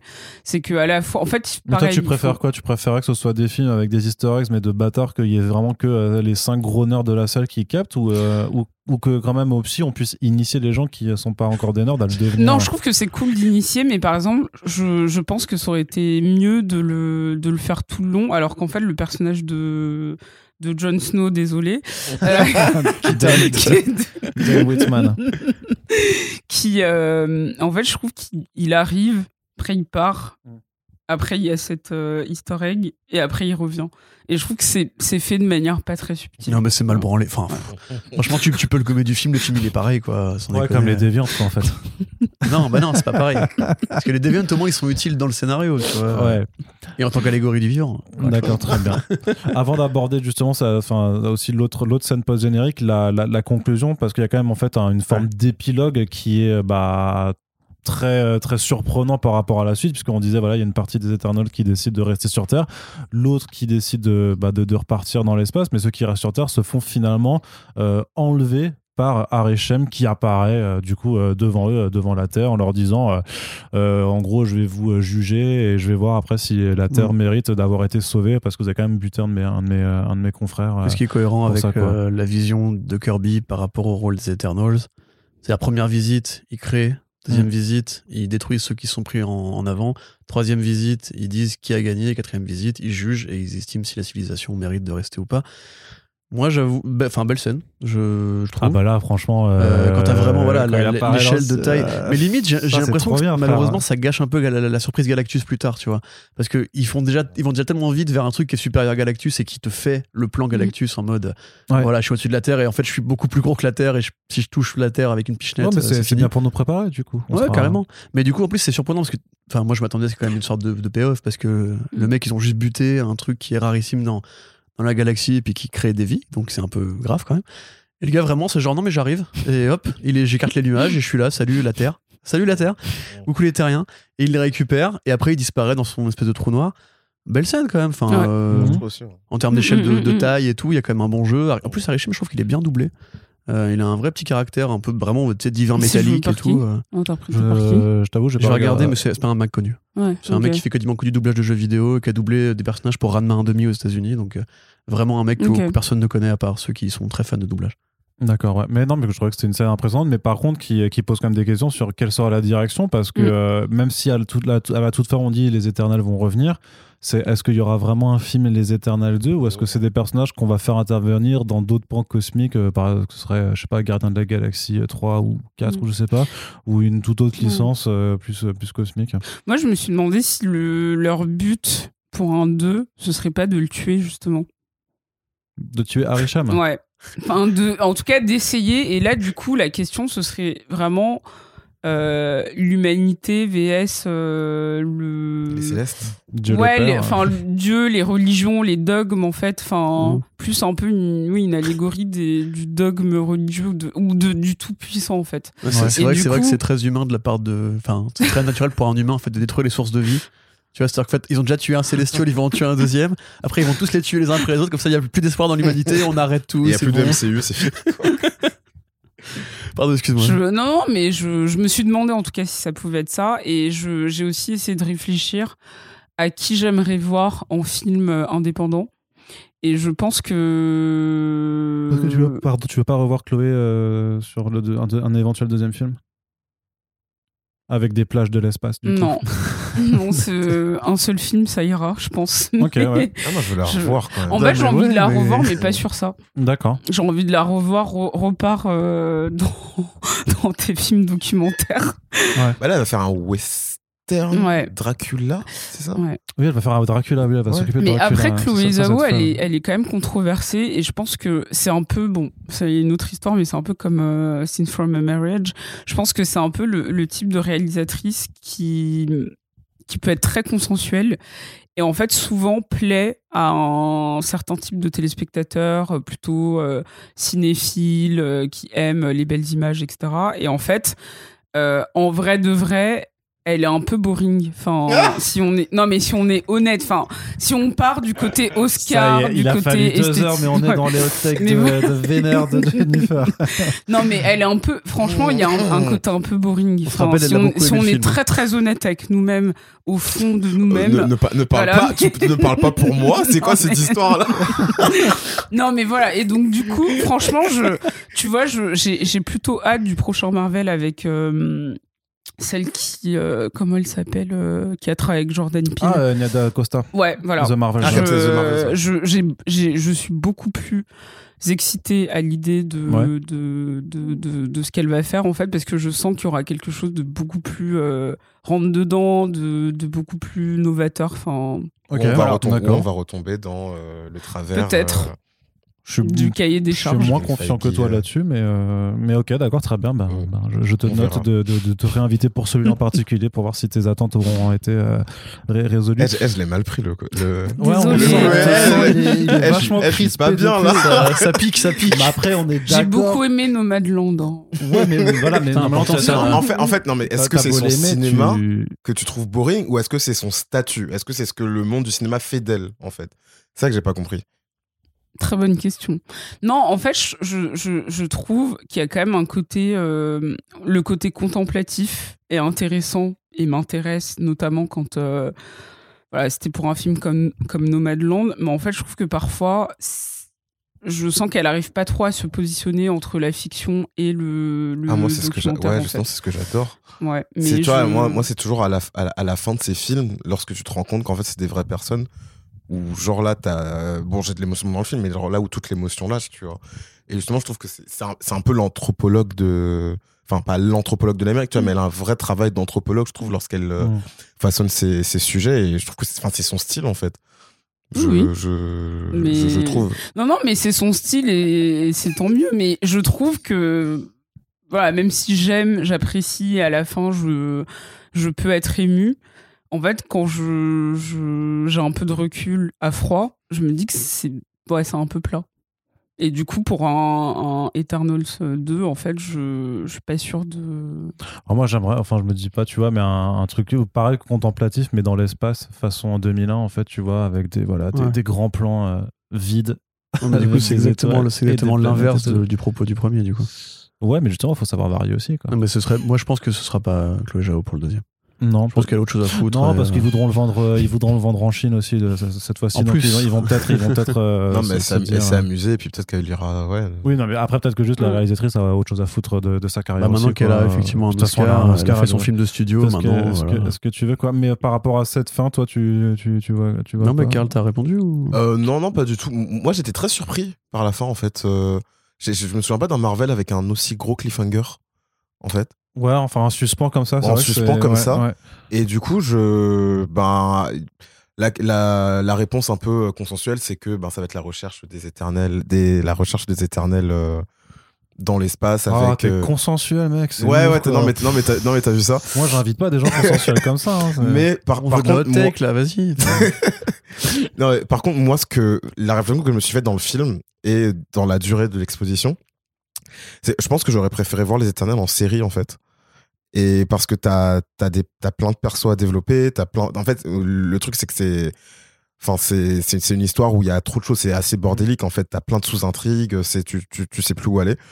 Et donc moi, j'aimerais bien voir la suite des Éternels en série avec une avec une narration peut-être un peu plus longue, avec plus de temps pour installer les persos, pour euh, ou euh, développer ou en développer de nouveaux, je sais pas. Mais en, en film comme ça, en fait, ça m'a un peu montré la, la limite de l'exercice. Et donc dans ce et donc dans ce format-là, je je suis plus aussi chaud quoi. D'accord, mais en même temps, c'est pas une mauvaise idée pour le coup. Bah oui, non, pour le format, après pour les images, moi j'avoue que j'étais quand même content. Là, du coup, la première fois que je l'ai vu, c'était au Grand Rex, donc on était au dernier étage, donc j'avais la vue, la fameuse vue affreuse du Grand Rex. Là, quand j'ai été le revoir ce matin, euh, Jussi Bercy, je me suis vraiment mis dans les premiers rangs pour avoir ce gigantisme du, du Celestial en plein dans la gueule. C'est vrai quand même que c'est pas désagréable. Oui. Tu vois, c'est ce genre Mm. d'image-là que t'as envie d'avoir vraiment en mode ah, c'est c'est trop grand, c'est plus grand que grand et tout. Mais, mais après, sur le côté plus, euh, les, éternels, oui, après en narratif, leur oui, oui. rapport à l'humanité, leur rapport à, à la société, machin, ça pourrait très bien faire effectivement une série, mais tu sais, une série limite très. euh, euh, très bah pareil naturaliste enfin sans pouvoir limite juste euh, on sait que ces personnages là sont immortels et ont un vécu et ont des euh, du coup des problématiques par rapport à leur statut et par rapport à leur place dans la société. Et tu pourrais faire ouais du un, bah, un truc un truc un truc très chiant hein, en, en tant que tel Un qui- truc qui- que- non, mais que les gens qui veulent voir du Marvel se diraient, mais non, mais on veut pas voir ça. Mais en vrai, ça, sera- ça pourrait être effectivement un exercice de style hyper De toute façon. Zhao, je pense qu'elle fera, elle fera de la série télé euh, à terme. un jour, euh, un jour ou l'autre. Et puis il y a quand même aussi la première scène post générique euh, qui, pour, par contre, pour moi, m'a m'a dérangé parce que Franchement, elle est, elle est éclatée. ça. elle est, voilà, elle est Je le, éclatée. je le- en fait, je le Euh, connaissais pas. Voilà, Non, merci, mais- merci, Karl. Parce que, anecdote quand même, quand on l'a vu, nous, au Grand Rex, bon, c'est le jeu, hein, Marvel Studios, les gens, ils vont au Grand Rex pour s'enjailler, pour applaudir, pour dire, ouais, trop bien. Franchement, je suis. per- Il y a eu des applaudissements, il y a eu des sifflets, il y a eu des sifflets, il y a eu des cris, Mais parce des que cris du l'acteur mais est- l'acteur connu. Pour. Harry Styles, oui, Ouais. et puis et Patton Oswald aussi qui double pipe. Mais honnêtement, mais personne. Franchement, Star Fox, c'est un personnage qui est super mineur, sans déconner. Mais Mais je pense vraiment qu'il y a des gens qui nous écoutent, qui sont fans de comics, qui connaissaient pas Star Fox. hein. Mais moi, Donc je, Star Fox, c'est- même pas reconnu. C'est. Harry Styles, du coup? Oui, Et c'est Eros, le frère c'est de Eros, d'accord, ouais, ok. c'est ça. Et c'est le Son frère de. Plus Eros. Donc, On euh, sait pourquoi on l'a choisi. Ouais, bah, c'est- non, c'est juste que moi, ça m'a ça m'a limite bloqué parce que t'as quand même un film donc, qui, malgré les tentatives de blague, mais qui sûrement n'avait pas pris, en fait, qui reste relativement sérieux, qui était assez, voilà, qui tranche un petit peu. Et puis d'un coup, ouais, t'as deux clowns qui débarquent et qui sont vraiment là à dire, ah les gars, on est Marvel Studios, ouais, pot, pot, comme ça, tu vois, on fait des petites blagues et tout. Et tu fais, waouh, les gars, c'est, là, par contre, ça vient vraiment d'un autre film, en fait. Les, les Mm. c'est pas deux films qui essaient de se trouver, c'est juste que, juste que là, t'as un truc qui a rien à faire là en fait et qui ouais qui te sort du truc et qui vient limite te rappeler en fait que effectivement non t'es quand même dans une grosse machine euh, très codifiée très cadrée Mm. et enfin moi ça m'a au-delà que du fait que je me- enfin j'ai pas du tout euh, fait, fait le lien avec les personnages parce que je- sur la partie cosmique je suis pas forcément expert euh, là-dessus mais vraiment par contre j'ai fait waouh qu'est-ce qui est-ce que c'est Zao qui a tour- Zao qui a qui a tourné Ouais, ça ou pas? Je suis pas- en je. Ouais, ouais je suis vraiment pas sûr C'était très James Gunn en fait. Tu vois, Ouais, l'utilisation bah, d'Ozone, bah, c'était du très coup- James Gunn Guardians, tu vois. Ah, j'allais dire, moi, bah, là, le rapport avec Guardians, les alors ouais. attention de micro Là, ça m'a rappelé Guardians. Ouais, mais, mais peut-être, mais du coup, le lien au fait que ces personnages-là pourraient très bien réapparaître dans le prochain Gardien de la Mm. Galaxie ou un truc comme ça. Hein. Ouais, peut-être. Ouais. ouais. Il n'y a, pas- y a pas de raison que, euh, en, en allant à la recherche des. Enfin, les gardiens font leur bail et puis ils tombent sur les trois, euh, trois Eternos qui font Ouais, on est à la recherche de nos potes euh, avec, Ça- ça euh, reste avec quand même et tout. Et puis, euh, relativement mal branlé de dropper déjà Eros comme ça parce que déjà par rapport à comme tu l'as dit tout à l'heure le côté Arishem qui utilise le- les mêmes séquences de 10 personnages pour toutes les planètes qu'il conquiert etc ça tendrait à dire qu'il n'y a pas de colonie Eternals euh, sur, sur, sur, sur Titan. D'ailleurs, Thanos a jamais été traité comme un Eternal. On n'a jamais dit que c'était un Eternal. On a juste dit que c'est Thanos. Il n'a même pas d'origine d'ailleurs. Bah, il avait quand même euh, la- la- son flashback dans Endgame sur Titan euh, ou, Oui, mais ou, ou Infinity War, Enfin, là. ça pourrait très bien être juste un peuple alien euh, sans forcément de plus d'explications, tu vois. Mm. Enfin, le côté Thanos et Eros sont d'origine éternelle, et pourquoi Thanos est différent des autres par rapport à, son, à sa race et tout, c'est pas du tout évoqué. Et par rapport à tout, tout le, le drama qu'ils ont fait, hein, comment dire, la dramaturgie qu'ils ont bâti autour de Thanos, qui est quand même vraiment le grand vilain de l'univers Marvel. Il y a, il y a d'autres vilains très intéressants, d'autres vilains très Ouais, bien mis en scène. son frère, c'est un plouc. Et son, et son frère, mais c'est Star-Lord. c'est vraiment genre, il arrive, il est pompeux. Alors, Harry Styles, c'est le mec des One Direction, c'est ça? Oui. Ouais. Enfin, Je viens bon, de- Ça fait longtemps ça. Mais je sais pas. le. c'est- plutôt le l'icône euh, genre euh, queer, l'icône pop, l'icône. Non mais c'est pas moi qui le dis, c'est Internet. en tout cas, c'est une icône pour Internet. D'accord. Voilà. Karl fait les gros yeux là. En fait, pas bah oui, à, à icône queer, mais oui. Oui, bah c'est un peu le problème queerbaiting. j'ai Oui, non, mais, dire, non, mais ouais. ça, mais c'est pas une icône pour les queers, parce que justement, il, il énerve les queers. Parce qu'il joue cette carte-là. Bah, il se que- réapproprie en fait des codes qui ont été, euh, qui- il, il se réapproprie des codes qui ont été pris par la communauté queer et il les mainstreamise alors que ben ça a été fait depuis longtemps par euh, les personnes concernées quoi. Et j'ai pas l'impression qu'il ait parlé dessus. Si, il en, il en a, il en a parlé. parlé. D'accord, ouais. ok. My Ouais. bad. Mais euh, du coup, euh, moi, ça m'a beaucoup énervé que, euh, en fait, tout le monde se dise, oh là là, c'est groundbreaking, regardez Ouais. ce qu'il fait. euh, euh, il, il- il navigue entre les genres, alors que ben oui, mais c'est pas du tout nouveau quoi. D'accord. Voilà, mais, quand j'ai parenthèse. ent- ouais, mais quand je l'ai vu dans, à la fin de, de, de Marvel, je me suis dit, putain, mais je crois qu'on le voit trop de manière générale et qu'en fait, pour lui, enfin, il aura toujours sa fanbase euh, qui sera à fond, mais je pense que c'est aussi parce qu'on le voit beaucoup. Euh, tu vois ce gender fluid se, se positionner etc que les gens aussi en ont marre de l'autre côté. Alors qu'il y a deux ans c'était pas comme ça. Et j'ai l'impression que plus on le voit plus euh, il, il attise euh, une, une hate. Et là, en fait, le fait de le voir dans Marvel, j'étais genre, mais je crois qu'on n'avait pas besoin de ça. C'est pas bon, ouais, pas le bon. Ouais. Ouais, et c'était pas le bon moment, je pense. Et, euh, et typiquement, j'ai l'impression que Marvel, c'est un peu devenu le fourre-tout d'Hollywood. Euh, désolé, hein, mais que ce soit en termes de réalisation, où en fait ils vont chercher des réalisateurs de plutôt du cinéma indé, Mm. qui eux veulent se réinventer ou veulent avoir leur euh, leur euh, Alors que- leur, quand même leur carte d'entrée au tout Hollywood. voilà, c'est ça. En fait, le euh, côté très mainstream de je viens de l'indépendance, euh, j'ai gagné quelques prix, mais ça reste encore assez confidentiel. Là, j'ai envie d'atteindre le grand public pour ensuite faire les films que, que je veux. Très cool. Sauf qu'en fait, ils sont aussi euh, arrêtés par le cahier des charges qui fait qu'en fait, ils peuvent pas tout faire. Mais tu sens qu'ils s'amusent et que c'est un peu le voilà, on a plein de moyens, je prends les acteurs que je veux, enfin c'est cool. Et qu'en même temps, tu des acteurs, ils veulent passer par là pour avoir leur, euh, leur moment euh, blockbuster et moment un peu star, parce que souvent c'est des grosses promos où euh, ça les propulse vers, vers autre chose. Et en même temps, j'ai l'impression que c'est ça qui me dérange de, de plus en plus dans, dans, dans les Marvel, c'est que il y a un côté en fait récupération de, de, tous les côtés qui me qui me dérange alors que finalement Iron Man quand Robert, Robert euh, Downey euh, Jr. qui, est, qui, qui, a été choisi pour Iron Man, en fait, c'était un renouveau dans sa carrière. parce qu'il avait, euh, il avait eu 15 ans d'absence à cause de ses problèmes d'addiction, etc. Et en fait, ça, ça lui a redonné du souffle. Et je trouve que c'était beaucoup plus intéressant de prendre ce type d'acteur ou de casting en fait entre deux eaux plutôt que pour des justement gens qui, voilà, sont, qui sont déjà au, top de leur ouais, fame. voilà, c'était des nobody c'est ça. Après, hein, ouais. À part c'est ça, en fait. Euh, il a, je sais pas, il a joué la torche. Il avait fait Sunshine, il a fait la torche. Oui, il avait fait la torche. C'était déjà, c'était déjà entre guillemets un rebut d'Hollywood euh, quand c'est arrivé. Oui, voilà. Ouais. Et j'ai l'impression que c'est de moins en moins le cas. Après, oui, Brian Tyree il est pas non plus méga connu, mais. Ouais, mais il a une carrière. Voilà, il a une carrière, et puis surtout, ils sont respectés, en fait, c'est ça. C'est qu'ils sont légitimés déjà dans le, dans le milieu.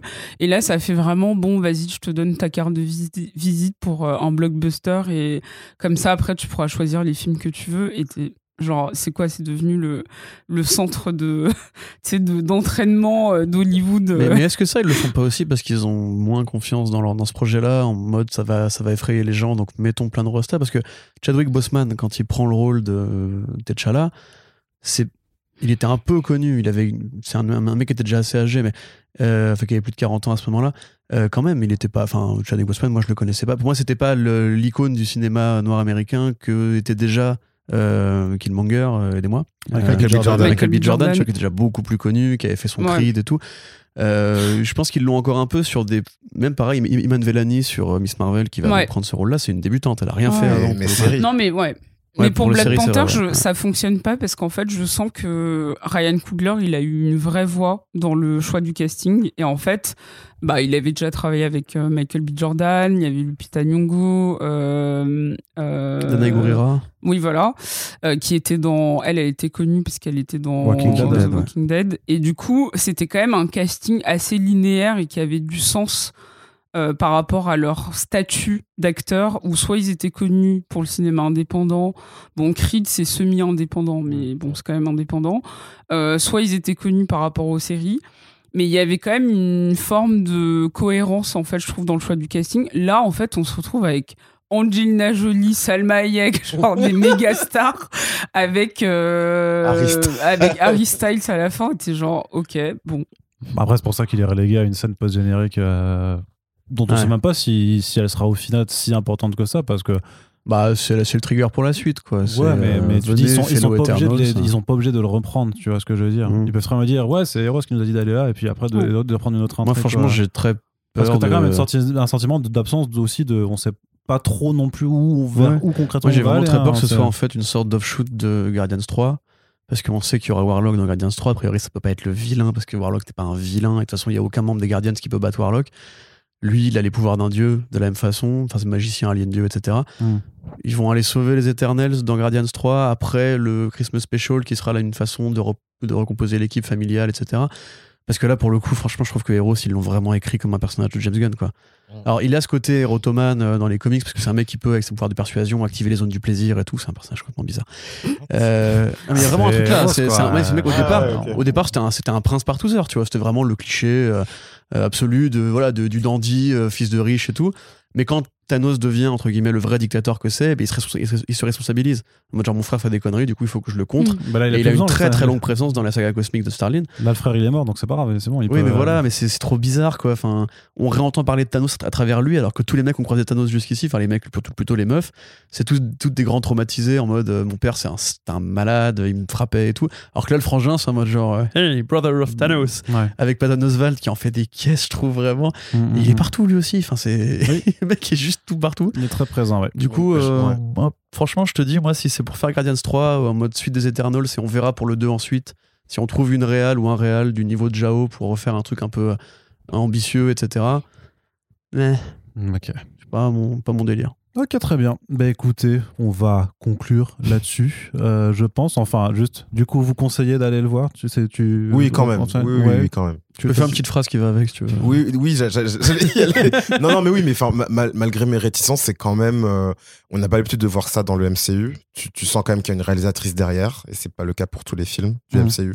Donc juste pour l'expérience et voir là où Marvel peut aller malgré euh, les, les limites, je pense que c'est un film à voir. Quoi. Faut trouver 2h30 Mm. euh, dans son agenda. faut, voilà, faut juste trouver 2h37. Mais voilà. ouais, effectivement, effectivement. Jennifer Euh, oui, moi je le conseille, surtout que je trouve que après le, la mauvaise expérience de Black Widow, Mm. euh, c'est ça rehausse un peu le, la qualité de du euh, MCU et en fait, euh, je, je pense que c'est un film par contre, soit on aime, soit on n'aime pas quoi. Enfin c'est Moi, divisive. euh, voilà, enfin, même si toi ça a l'air compliqué, tu sais toujours pas trop Ouais, si, ça.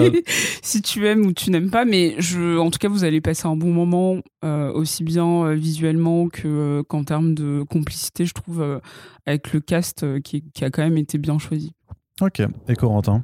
Bah moi je sais pas si j'aime ou si j'aime pas. Ouais, toujours fait. pas, hein. Tu vois justement c'est. Ça t'a pas, pas aidé cette discussion là? Bah non.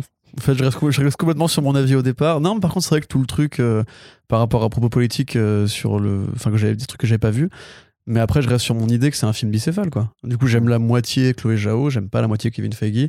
Je pense vraiment qu'il faut faire un recut, virer, euh, limite virer tout Fais Kingo. gaffe parce que la dernière fois que des gens essaient de faire un recut, c'était pour Ouais, supprimer la, la- racisé ouais. de, de, de Endgame, donc fais attention. Non, mais que- parce ce que tu peux faire un recut juste pour virer des gags, tu vois. C'est Oui, oui, fais possible. la- Je peux- moi, je peux te le faire, si tu vois. La jokeless cut. Mais non, voilà, en fait, euh, moi je conseillerais quand même aux gens d'aller le voir parce que déjà, euh, il faut comprendre que pour Marvel Studios, les blagues, c'est pas un effort qu'ils font, les blagues, elles sont inscrites dans le, dans le modèle. Donc pour eux, en fait, là, ce qui change par rapport à d'habitude, c'est le fait d'avoir une réale et d'avoir voilà, des décors naturels et d'avoir une mise en scène qui est un peu ambitieuse. Donc si jamais le film est un succès, Marvel Studios dira pas c'est grâce aux blagues. Ils se diront c'est parce qu'on a fait cet effort-là d'ouverture artistique. Donc il faudrait que le film soit un succès pour que ça continue à aller dans ce sens-là et qu'un un jour on se débarrasse justement de ce modèle. Mm. Donc oui, allez le voir. Euh, Il y a quand même des trucs qui font plaisir si on est fan de Kirby. Moi je pense que c'est un, un film qui est quand même beaucoup plus intelligent que malheureusement ce qu'on a essayé d'en faire au- en salle de montage. Euh, je pense vraiment qu'il y a des allégories qui sont très intéressantes sur le vivant, sur le rôle des figures héroïques dans l'histoire, la culture et, et la diversité, etc. Donc euh, j'ai passé quand même un bon moment. La deuxième fois moins parce que bizarrement la première fois j'étais quand même plus surpris et la deuxième j'ai plus vu les défauts. Donc peut-être aller voir qu'une fois. D'ailleurs, est-ce que c'est un succès Bon, on n'en J'ai- sait pas. Alors, à l'heure où on enregistre, en fait, euh, il y a eu juste les, les chiffres des avant-premières du jeudi aux États-Unis euh, qui montraient que euh, bah, c'était euh, mieux que Shang-Chi, mais moins bien que Black Widow quand même. Mais c'était quand même parti pour faire un, un premier week-end d'ouverture à 75 millions, qui est quand même parmi les dans les euh, je sais pas 5 plus gros démarrages aux États-Unis. Euh, donc a priori, ça devrait être. Après, le problème c'est que euh, c'est toujours euh, des démarrages assez forts, mais le vrai challenge, c'est de durer. C'est sur la durée, quoi. C'est sûr, après 4 semaines, euh, où, où est-ce que ça ira? Ouais. Est-ce que ça fera quand même euh, 200 millions de dollars aux États-Unis comme Shang-Chi, qui pour l'instant est le plus gros film, euh, du coup, euh, là-dessus, Marvel. Ouais. euh, de Marvel Studios sur, sur cette année? Il faut voir qu'il y a- il y a un vrai problème de plateau en ce moment, c'est-à-dire que les films, quand ils arrivent entre 300 et 400 millions, il y a un frein, mais qui est. Ouais, Pour c'est- l'instant, il y a vraiment que Fast norme, en Furious, fait, mais, mais aussi parce que c'est un film voilà, qui va pas ressortir en Chine, qui a, qui a des problèmes de. Ouais. C'est vrai qu'on n'a pas abordé, mais qui a des problèmes de, de, De censure de- de- homophobe, de, oui. censure homophobe, du coup, dans certains pays, euh, à cause de, justement d'une scène de- d'un d'un bisou euh, Voilà, du coup, que entre Disney ne pas hommes. cuter, pour une fois. Bah, pour Ouais. une fois, oui, c'est c'est bien, Ouais. quand même. Il y a ça, et puis je trouve que le. Je sais pas ce que vous en pensez, mais sur la promo, euh, je trouve que la promo est très différente de ce qu'on a pu voir pour Mm. et Black Panther et pour euh, Shang-Chi. Où là, la promo, je la trouve un peu plate. Bah, il y en, ouais, c'est vrai qu'on Il y en a, pas. mais ils ont fait le gros truc où il y avait Angelina Jolie avec ses enfants, là ça a buzzé, mais c'est le seul truc. C'est-à-dire, il n'y a Mm. pas eu de, de gros événements, il n'y a pas eu de, je sais pas, de, de photoshoot euh, incroyable. Enfin, je sais pas, je pense que c'est que ça joue aussi sur euh, les entrées. Ouais, puis il y a- de toute façon, c'est un contexte qui reste toujours très particulier. Ouais. euh, alors bon, euh, Shang- Shang-Chi, Shang- a montré que euh, ça, allait, ça a quand même mieux marché que ce qui était prévu. Donc on n'est pas à l'abri aussi que Mm. tous- tous les films de toute façon marchent mieux en fait quasiment. Peut-être que- coûter moins cher, Shang-Chi. euh, à voir. hein, Franchement, il y a moins d'acteurs, il- c'est quasiment Oui, que du studio. il y a vachement plus de CG du coup. Donc, Oui, mais ça euh, coûte moins cher de tourner en studio. vrai, enfin, ça- ouais, ça ça, dépend comment tu utilises tes CG, mais euh, là, s'ils ont fallu déplacer des équipes en Australie, enfin, s'ils ont vraiment été en Amazonie et tout, C'est ce qui a bloqué Sense8, c'est le côté où il faut tourner dans tous les coins du monde, etc. Et en fait, du coup, on gage 10 millions par épisode. Enfin, on gage. C'était très bien dépensé à mon avis, mais Mm. Netflix s'est dit on gage 10 millions par épisode. Peut-être que euh, peut-être qu'il est plus cher et du coup ils ont ralenti sur la campagne de promo pour, pour pas trop claquer et entrer dans Mm. leur frais Puis vite. ce qui sera toujours difficile de voir aussi, c'est qu'est-ce que ça veut dire en 2021, à l'ère post-pandémique, euh, c'est quoi un, un un succès de cinéma maintenant? Parce que on n'arrivera pas aux 800 millions Ah que non, vous avez les films avec, que, même les 600 millions, euh, merde, c'est ouf que un- 500 Antoine millions va devenir quoi, nouveau milliard en fait. hein. Mm. Antoine and the c'était 600 000, c'était non, c'était peut-être pas 600 millions, mais Si, ça- si, si, c'est ça, si. ça, ça. Doctor Strange 1, 600 millions. Ça, Ant-Man 2, donc, euh, 600 millions. Donc voilà, c'est euh, voilà, c'est des, c'est des chiffres qui restent euh, d'un autre temps. Je pense pour- que t'as Spider-Man qui va un peu exploser les chiffres Spider- par contre, Spider-Man risque bien de faire le, mi- le- Ouais. enfin, par contre, j'ai le ouais, milliard, ouais. le milliard. S'il sort en Chine, c'est sûr qu'il fait le milliard. Ça, c'est ça, c'est certain quoi. Donc, euh, Mais juste, c'est peut-être un autre débat, on n'a peut-être pas le temps, mais là, c'est quand même le, le film avec le, le moins de bonnes critiques. ouais, sur, ça c'est euh, trop bizarre aussi. ça, je- par ça, par contre, je ouais, comprends pas trop. très et bizarre, je, ouais. sais, je sais pas à quoi c'est dû. Il y a beaucoup de personnes qui le mettent sur le, sur le fait que c'est un film divers. J'y crois pas Mm. trop. Pour moi, il y a, pour moi, il y a quelque chose d'autre en fait qui, qui explique ce. Le, le- le côté trop contemplatif, le- Peut-être. justement la rupture, Le rythme. de, la, la rupture Ouais, de ton en rythme, fait, ouais, la rupture de rythme par rapport Ouais, à- enfin, au blockbuster habituel. quand même se dire que c'est mieux que Doctor Strange, Ant-Man, Ant-Man 2, Thor 1, Ah, c'est Thor 2. vachement. Alors, oui, mais qui se tape des Strange, 90%, tu vois, Voilà, c'est vachement vachement assez mieux. En ouf. tout cas, c'est euh, vachement plus ambitieux qu'effectivement que, euh, que ouais. Ant-Man. Que Enfin, je veux dire, c'est au moins c'est un film, tu, tu, tu le vois, Ouais, tu mais- t'en souviens. Enfin, je- moi, je, je m'en souviens Ouais. de celui-là, tu vois. Clairement. Après, je crois qu'il faut se mettre aussi euh, qu'il y a des attentes d'un public a priori majoritaire qui ne sont absolument pas celles qu'on peut avoir. Mhm. euh, Et ça, c'est un danger, parce qu'on a vu avec Venom 2 qu'il faut faire de la merde. Parce que les gens aiment Mais la non, merde. non, c'est ce que je dis, c'est ce que je dis. je suis trop super cynique, ça m'énerve. C'est, Ce film euh, m'énerve de c'est- ouf, c'est un, constat, c'est que les gens veulent voir, veulent voir des, des voilà des, des- du, du- du- je sais pas du CGI fuckfest euh, nul Ouais. et veulent voir des, euh, des versions live action pétées d'un film d'animation trop bien, tu vois. C'est euh, Ouais. Mais après, la question, c'est est-ce que les gens ont compris ce film? Parce ah bah, qu'en fait, ça- comme tu disais, il y a, il y a plein de, de, de symboles, de, de, de- d'interprétations en fait qui sont faites pour, euh, pour et les fans, mais qui sont aussi liées, je pense, à une, lecture, une deuxième un lecture. En fait, ouais. un sous-texte Ouais. et qu'il faut vraiment aller diguer.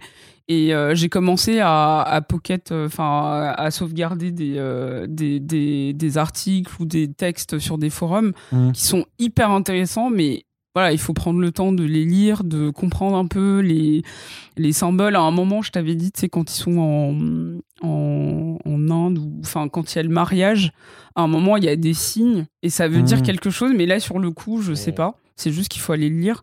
Et je ouais. pense qu'il y a plein de gens qui n'ont pas forcément compris tout le film. ou sur qui cette n'en ont pas envie parce Ouais, qu'il y a ou qui aussi n'ont pas ce- envie, ça- ouais. cet argument du Ouais. moi je vais au cinéma pour poser mon cerveau, je sais pas quoi. Euh, moi je vais quand je veux voir un film de super-héros, c'est juste pour voir des gens qui s'affrontent et et T'as même pas de c'est- plan avec c'est Andy dans le film. C'est c'est pas alors que c'est tout l'inverse. Tu vois, Ouais, dans tous les films Marvel Studios, il y a un plan six-pack. Là, ils l'ont pas mis, tu vois. Il y a, C'est vrai qu'on n'a pas là. il y a pas c'est- ce côté de- en fait. Ils l'ont pas vendu comme un divertissement. Ouais. Excuse-moi, pardon. C'était les bras de Kumail Nanjiani. Oui, ça, les bras de les Kumail sont très beaux, mais euh, Les vois, il y a- bras y a- et son, sa jawline. C'est pas le six, ça. euh, avec tout le respect que j'ai pour QS, c'est pas le six pack de Chris Hemsworth non plus, tu vois. Ah oui, pas- non, ah oui, non, ouais, clairement voilà. pas. en fait, il y a rien au niveau du. Lui, c'est des biceps qu'il a. Ouais. C'est la seule chair quoi euh. que moi j'ai vu dans le. Mais par contre, hyper important, je trouve que les personnages féminins sont pas sexualisés non plus. Ouais. Et ça, ça fait du bien aussi d'avoir. euh, Enfin, pour le coup, bon, on va pas rentrer dans les termes euh, trop techniques, mais il y a un vrai euh, regard féminin, female gaze, Ouais. de la part de Chloé Zhao, et ça Mhm. se voit qu'elle a quand même imposé justement son son, son style par rapport à ça, enfin, en fait, le respect de, de, des personnages. Et, euh, et ça, c'est un truc qu'on retrouve dans Nomadland, même si le fait qu'il y ait Frances McDormand, ça a pu choquer, parce que c'est la seule actrice au milieu de, vraies personnes. On sent que Chloé Zhao, elle a un respect en fait de, de ses protagonistes et Mm. qu'elle essaye pas d'être dans le voyeurisme. Et ça, je trouve que c'est cool euh, dans. Mais en fait, ça, c'est parce que c'est des ouais. robots, c'est pour ça qu'ils ont pas. Il n'y a pas de Oui, plan avec Andy, en fait. C'est pas parce qu'en dessous de, de ces bras-là, là, c'est c'est tout gris, en fait. C'est des robots, mais ils chez- peuvent faire de l'amour quand même. Oui, bah oui. Bah, C'est là, je comprends pas trop le plan d'Harry Shem du coup. Enfin, pourquoi tu leur mets des, des zézettes et des zizi si, enfin, ils- donc, Et des euh, sentiments, bah après, plus, Voilà. pourquoi tu leur donnes des sentiments si à la base tu voulais pas qu'ils évoluent, mais bon, Ouais. ça, c'est. Voilà. c'est le débat des Et elle répliques. parle même d'orgasme. Euh, Sprite, à un moment. Ah ouais, Oui. Ouais, à la fin, elle dit Euh. j'ai envie de. De jouir. Ah ouais Enfin, elle- je sais plus comment elle le dit, Mais mais elle dit ça j'ai envie que- d'aimer, j'ai envie de, de- d'avoir ce du que vous avez sexe, j'ai envie tout de ça, quoi. machin. effectivement, effectivement. Très bien. Eh bien, peut-être qu'elle en aura. C'est tout ce qu'on lui souhaite en tout cas. Et toi, si- Arnaud, si nous écoutes, oui, Ton avis, t'as pas dit Bah, moi, ça, ça, ça paraît, ça, ça je, je, je, je ne sais pas. Je, Voilà. il faut Pré- Prépare la review dans ta tête là maintenant. Non, mais reste, je reste persuadé qu'il faut voir le film pour ce qu'il propose au moins, parce qu'au moins, ce il a l'avantage surtout d'avoir une réelle proposition qui permet de s'intéresser au film pour ce qu'il est en tant que film, et pas forcément en comparaison à tout ce qui a pu être fait avant. C'est-à-dire que même si vous avez pas, pas vu de Marvel depuis 6 ans, parce que depuis Civil War, vous êtes saoulé avec euh, cet univers-là, vous pouvez reprendre un, fresh start, euh, en fait, avec, euh, avec les Éternels. Ça vous permet juste de, reprendre pied dans cet univers et, euh, en vous en foutant euh, du reste. Voilà. Très bien. Et parce que j'ai envie quand même de soutenir le fait qu'il y ait un petit peu de démarche. Voilà, c'est, c'est, c'est, euh, je t'ai dit, c'est, c'est Marvel Studios, donc euh, le moindre petit pas à côté fait l'impression que waouh, c'est incroyable ce que t'as fait. Alors que non, bah, techniquement non. Mais Voilà, voilà, sur, moi, on j'ai est envie quand même de- sur un pas assez. c'est un- c'est plus Bon, qu'un petit pas quand c'est même. un c'est- bon pas, c'est, c'est un bon petit pas, quand même, c'est tu vois, une c'est- taille 37, quoi, clairement. Très bien. Bah, en tout cas, euh, merci beaucoup, Jennifer Carl, d'avoir été avec nous pour discuter des éternels. Là, Corentin va faire, eh ben moi, tu me remercies pas. Non, parce que, parce que Yerim est pas là et ça le fait Ah, rire. C'est pour vrai, lui, tu sais. C'est Moi, vrai je que c'est, Yerim que ça fait rire d'habitude.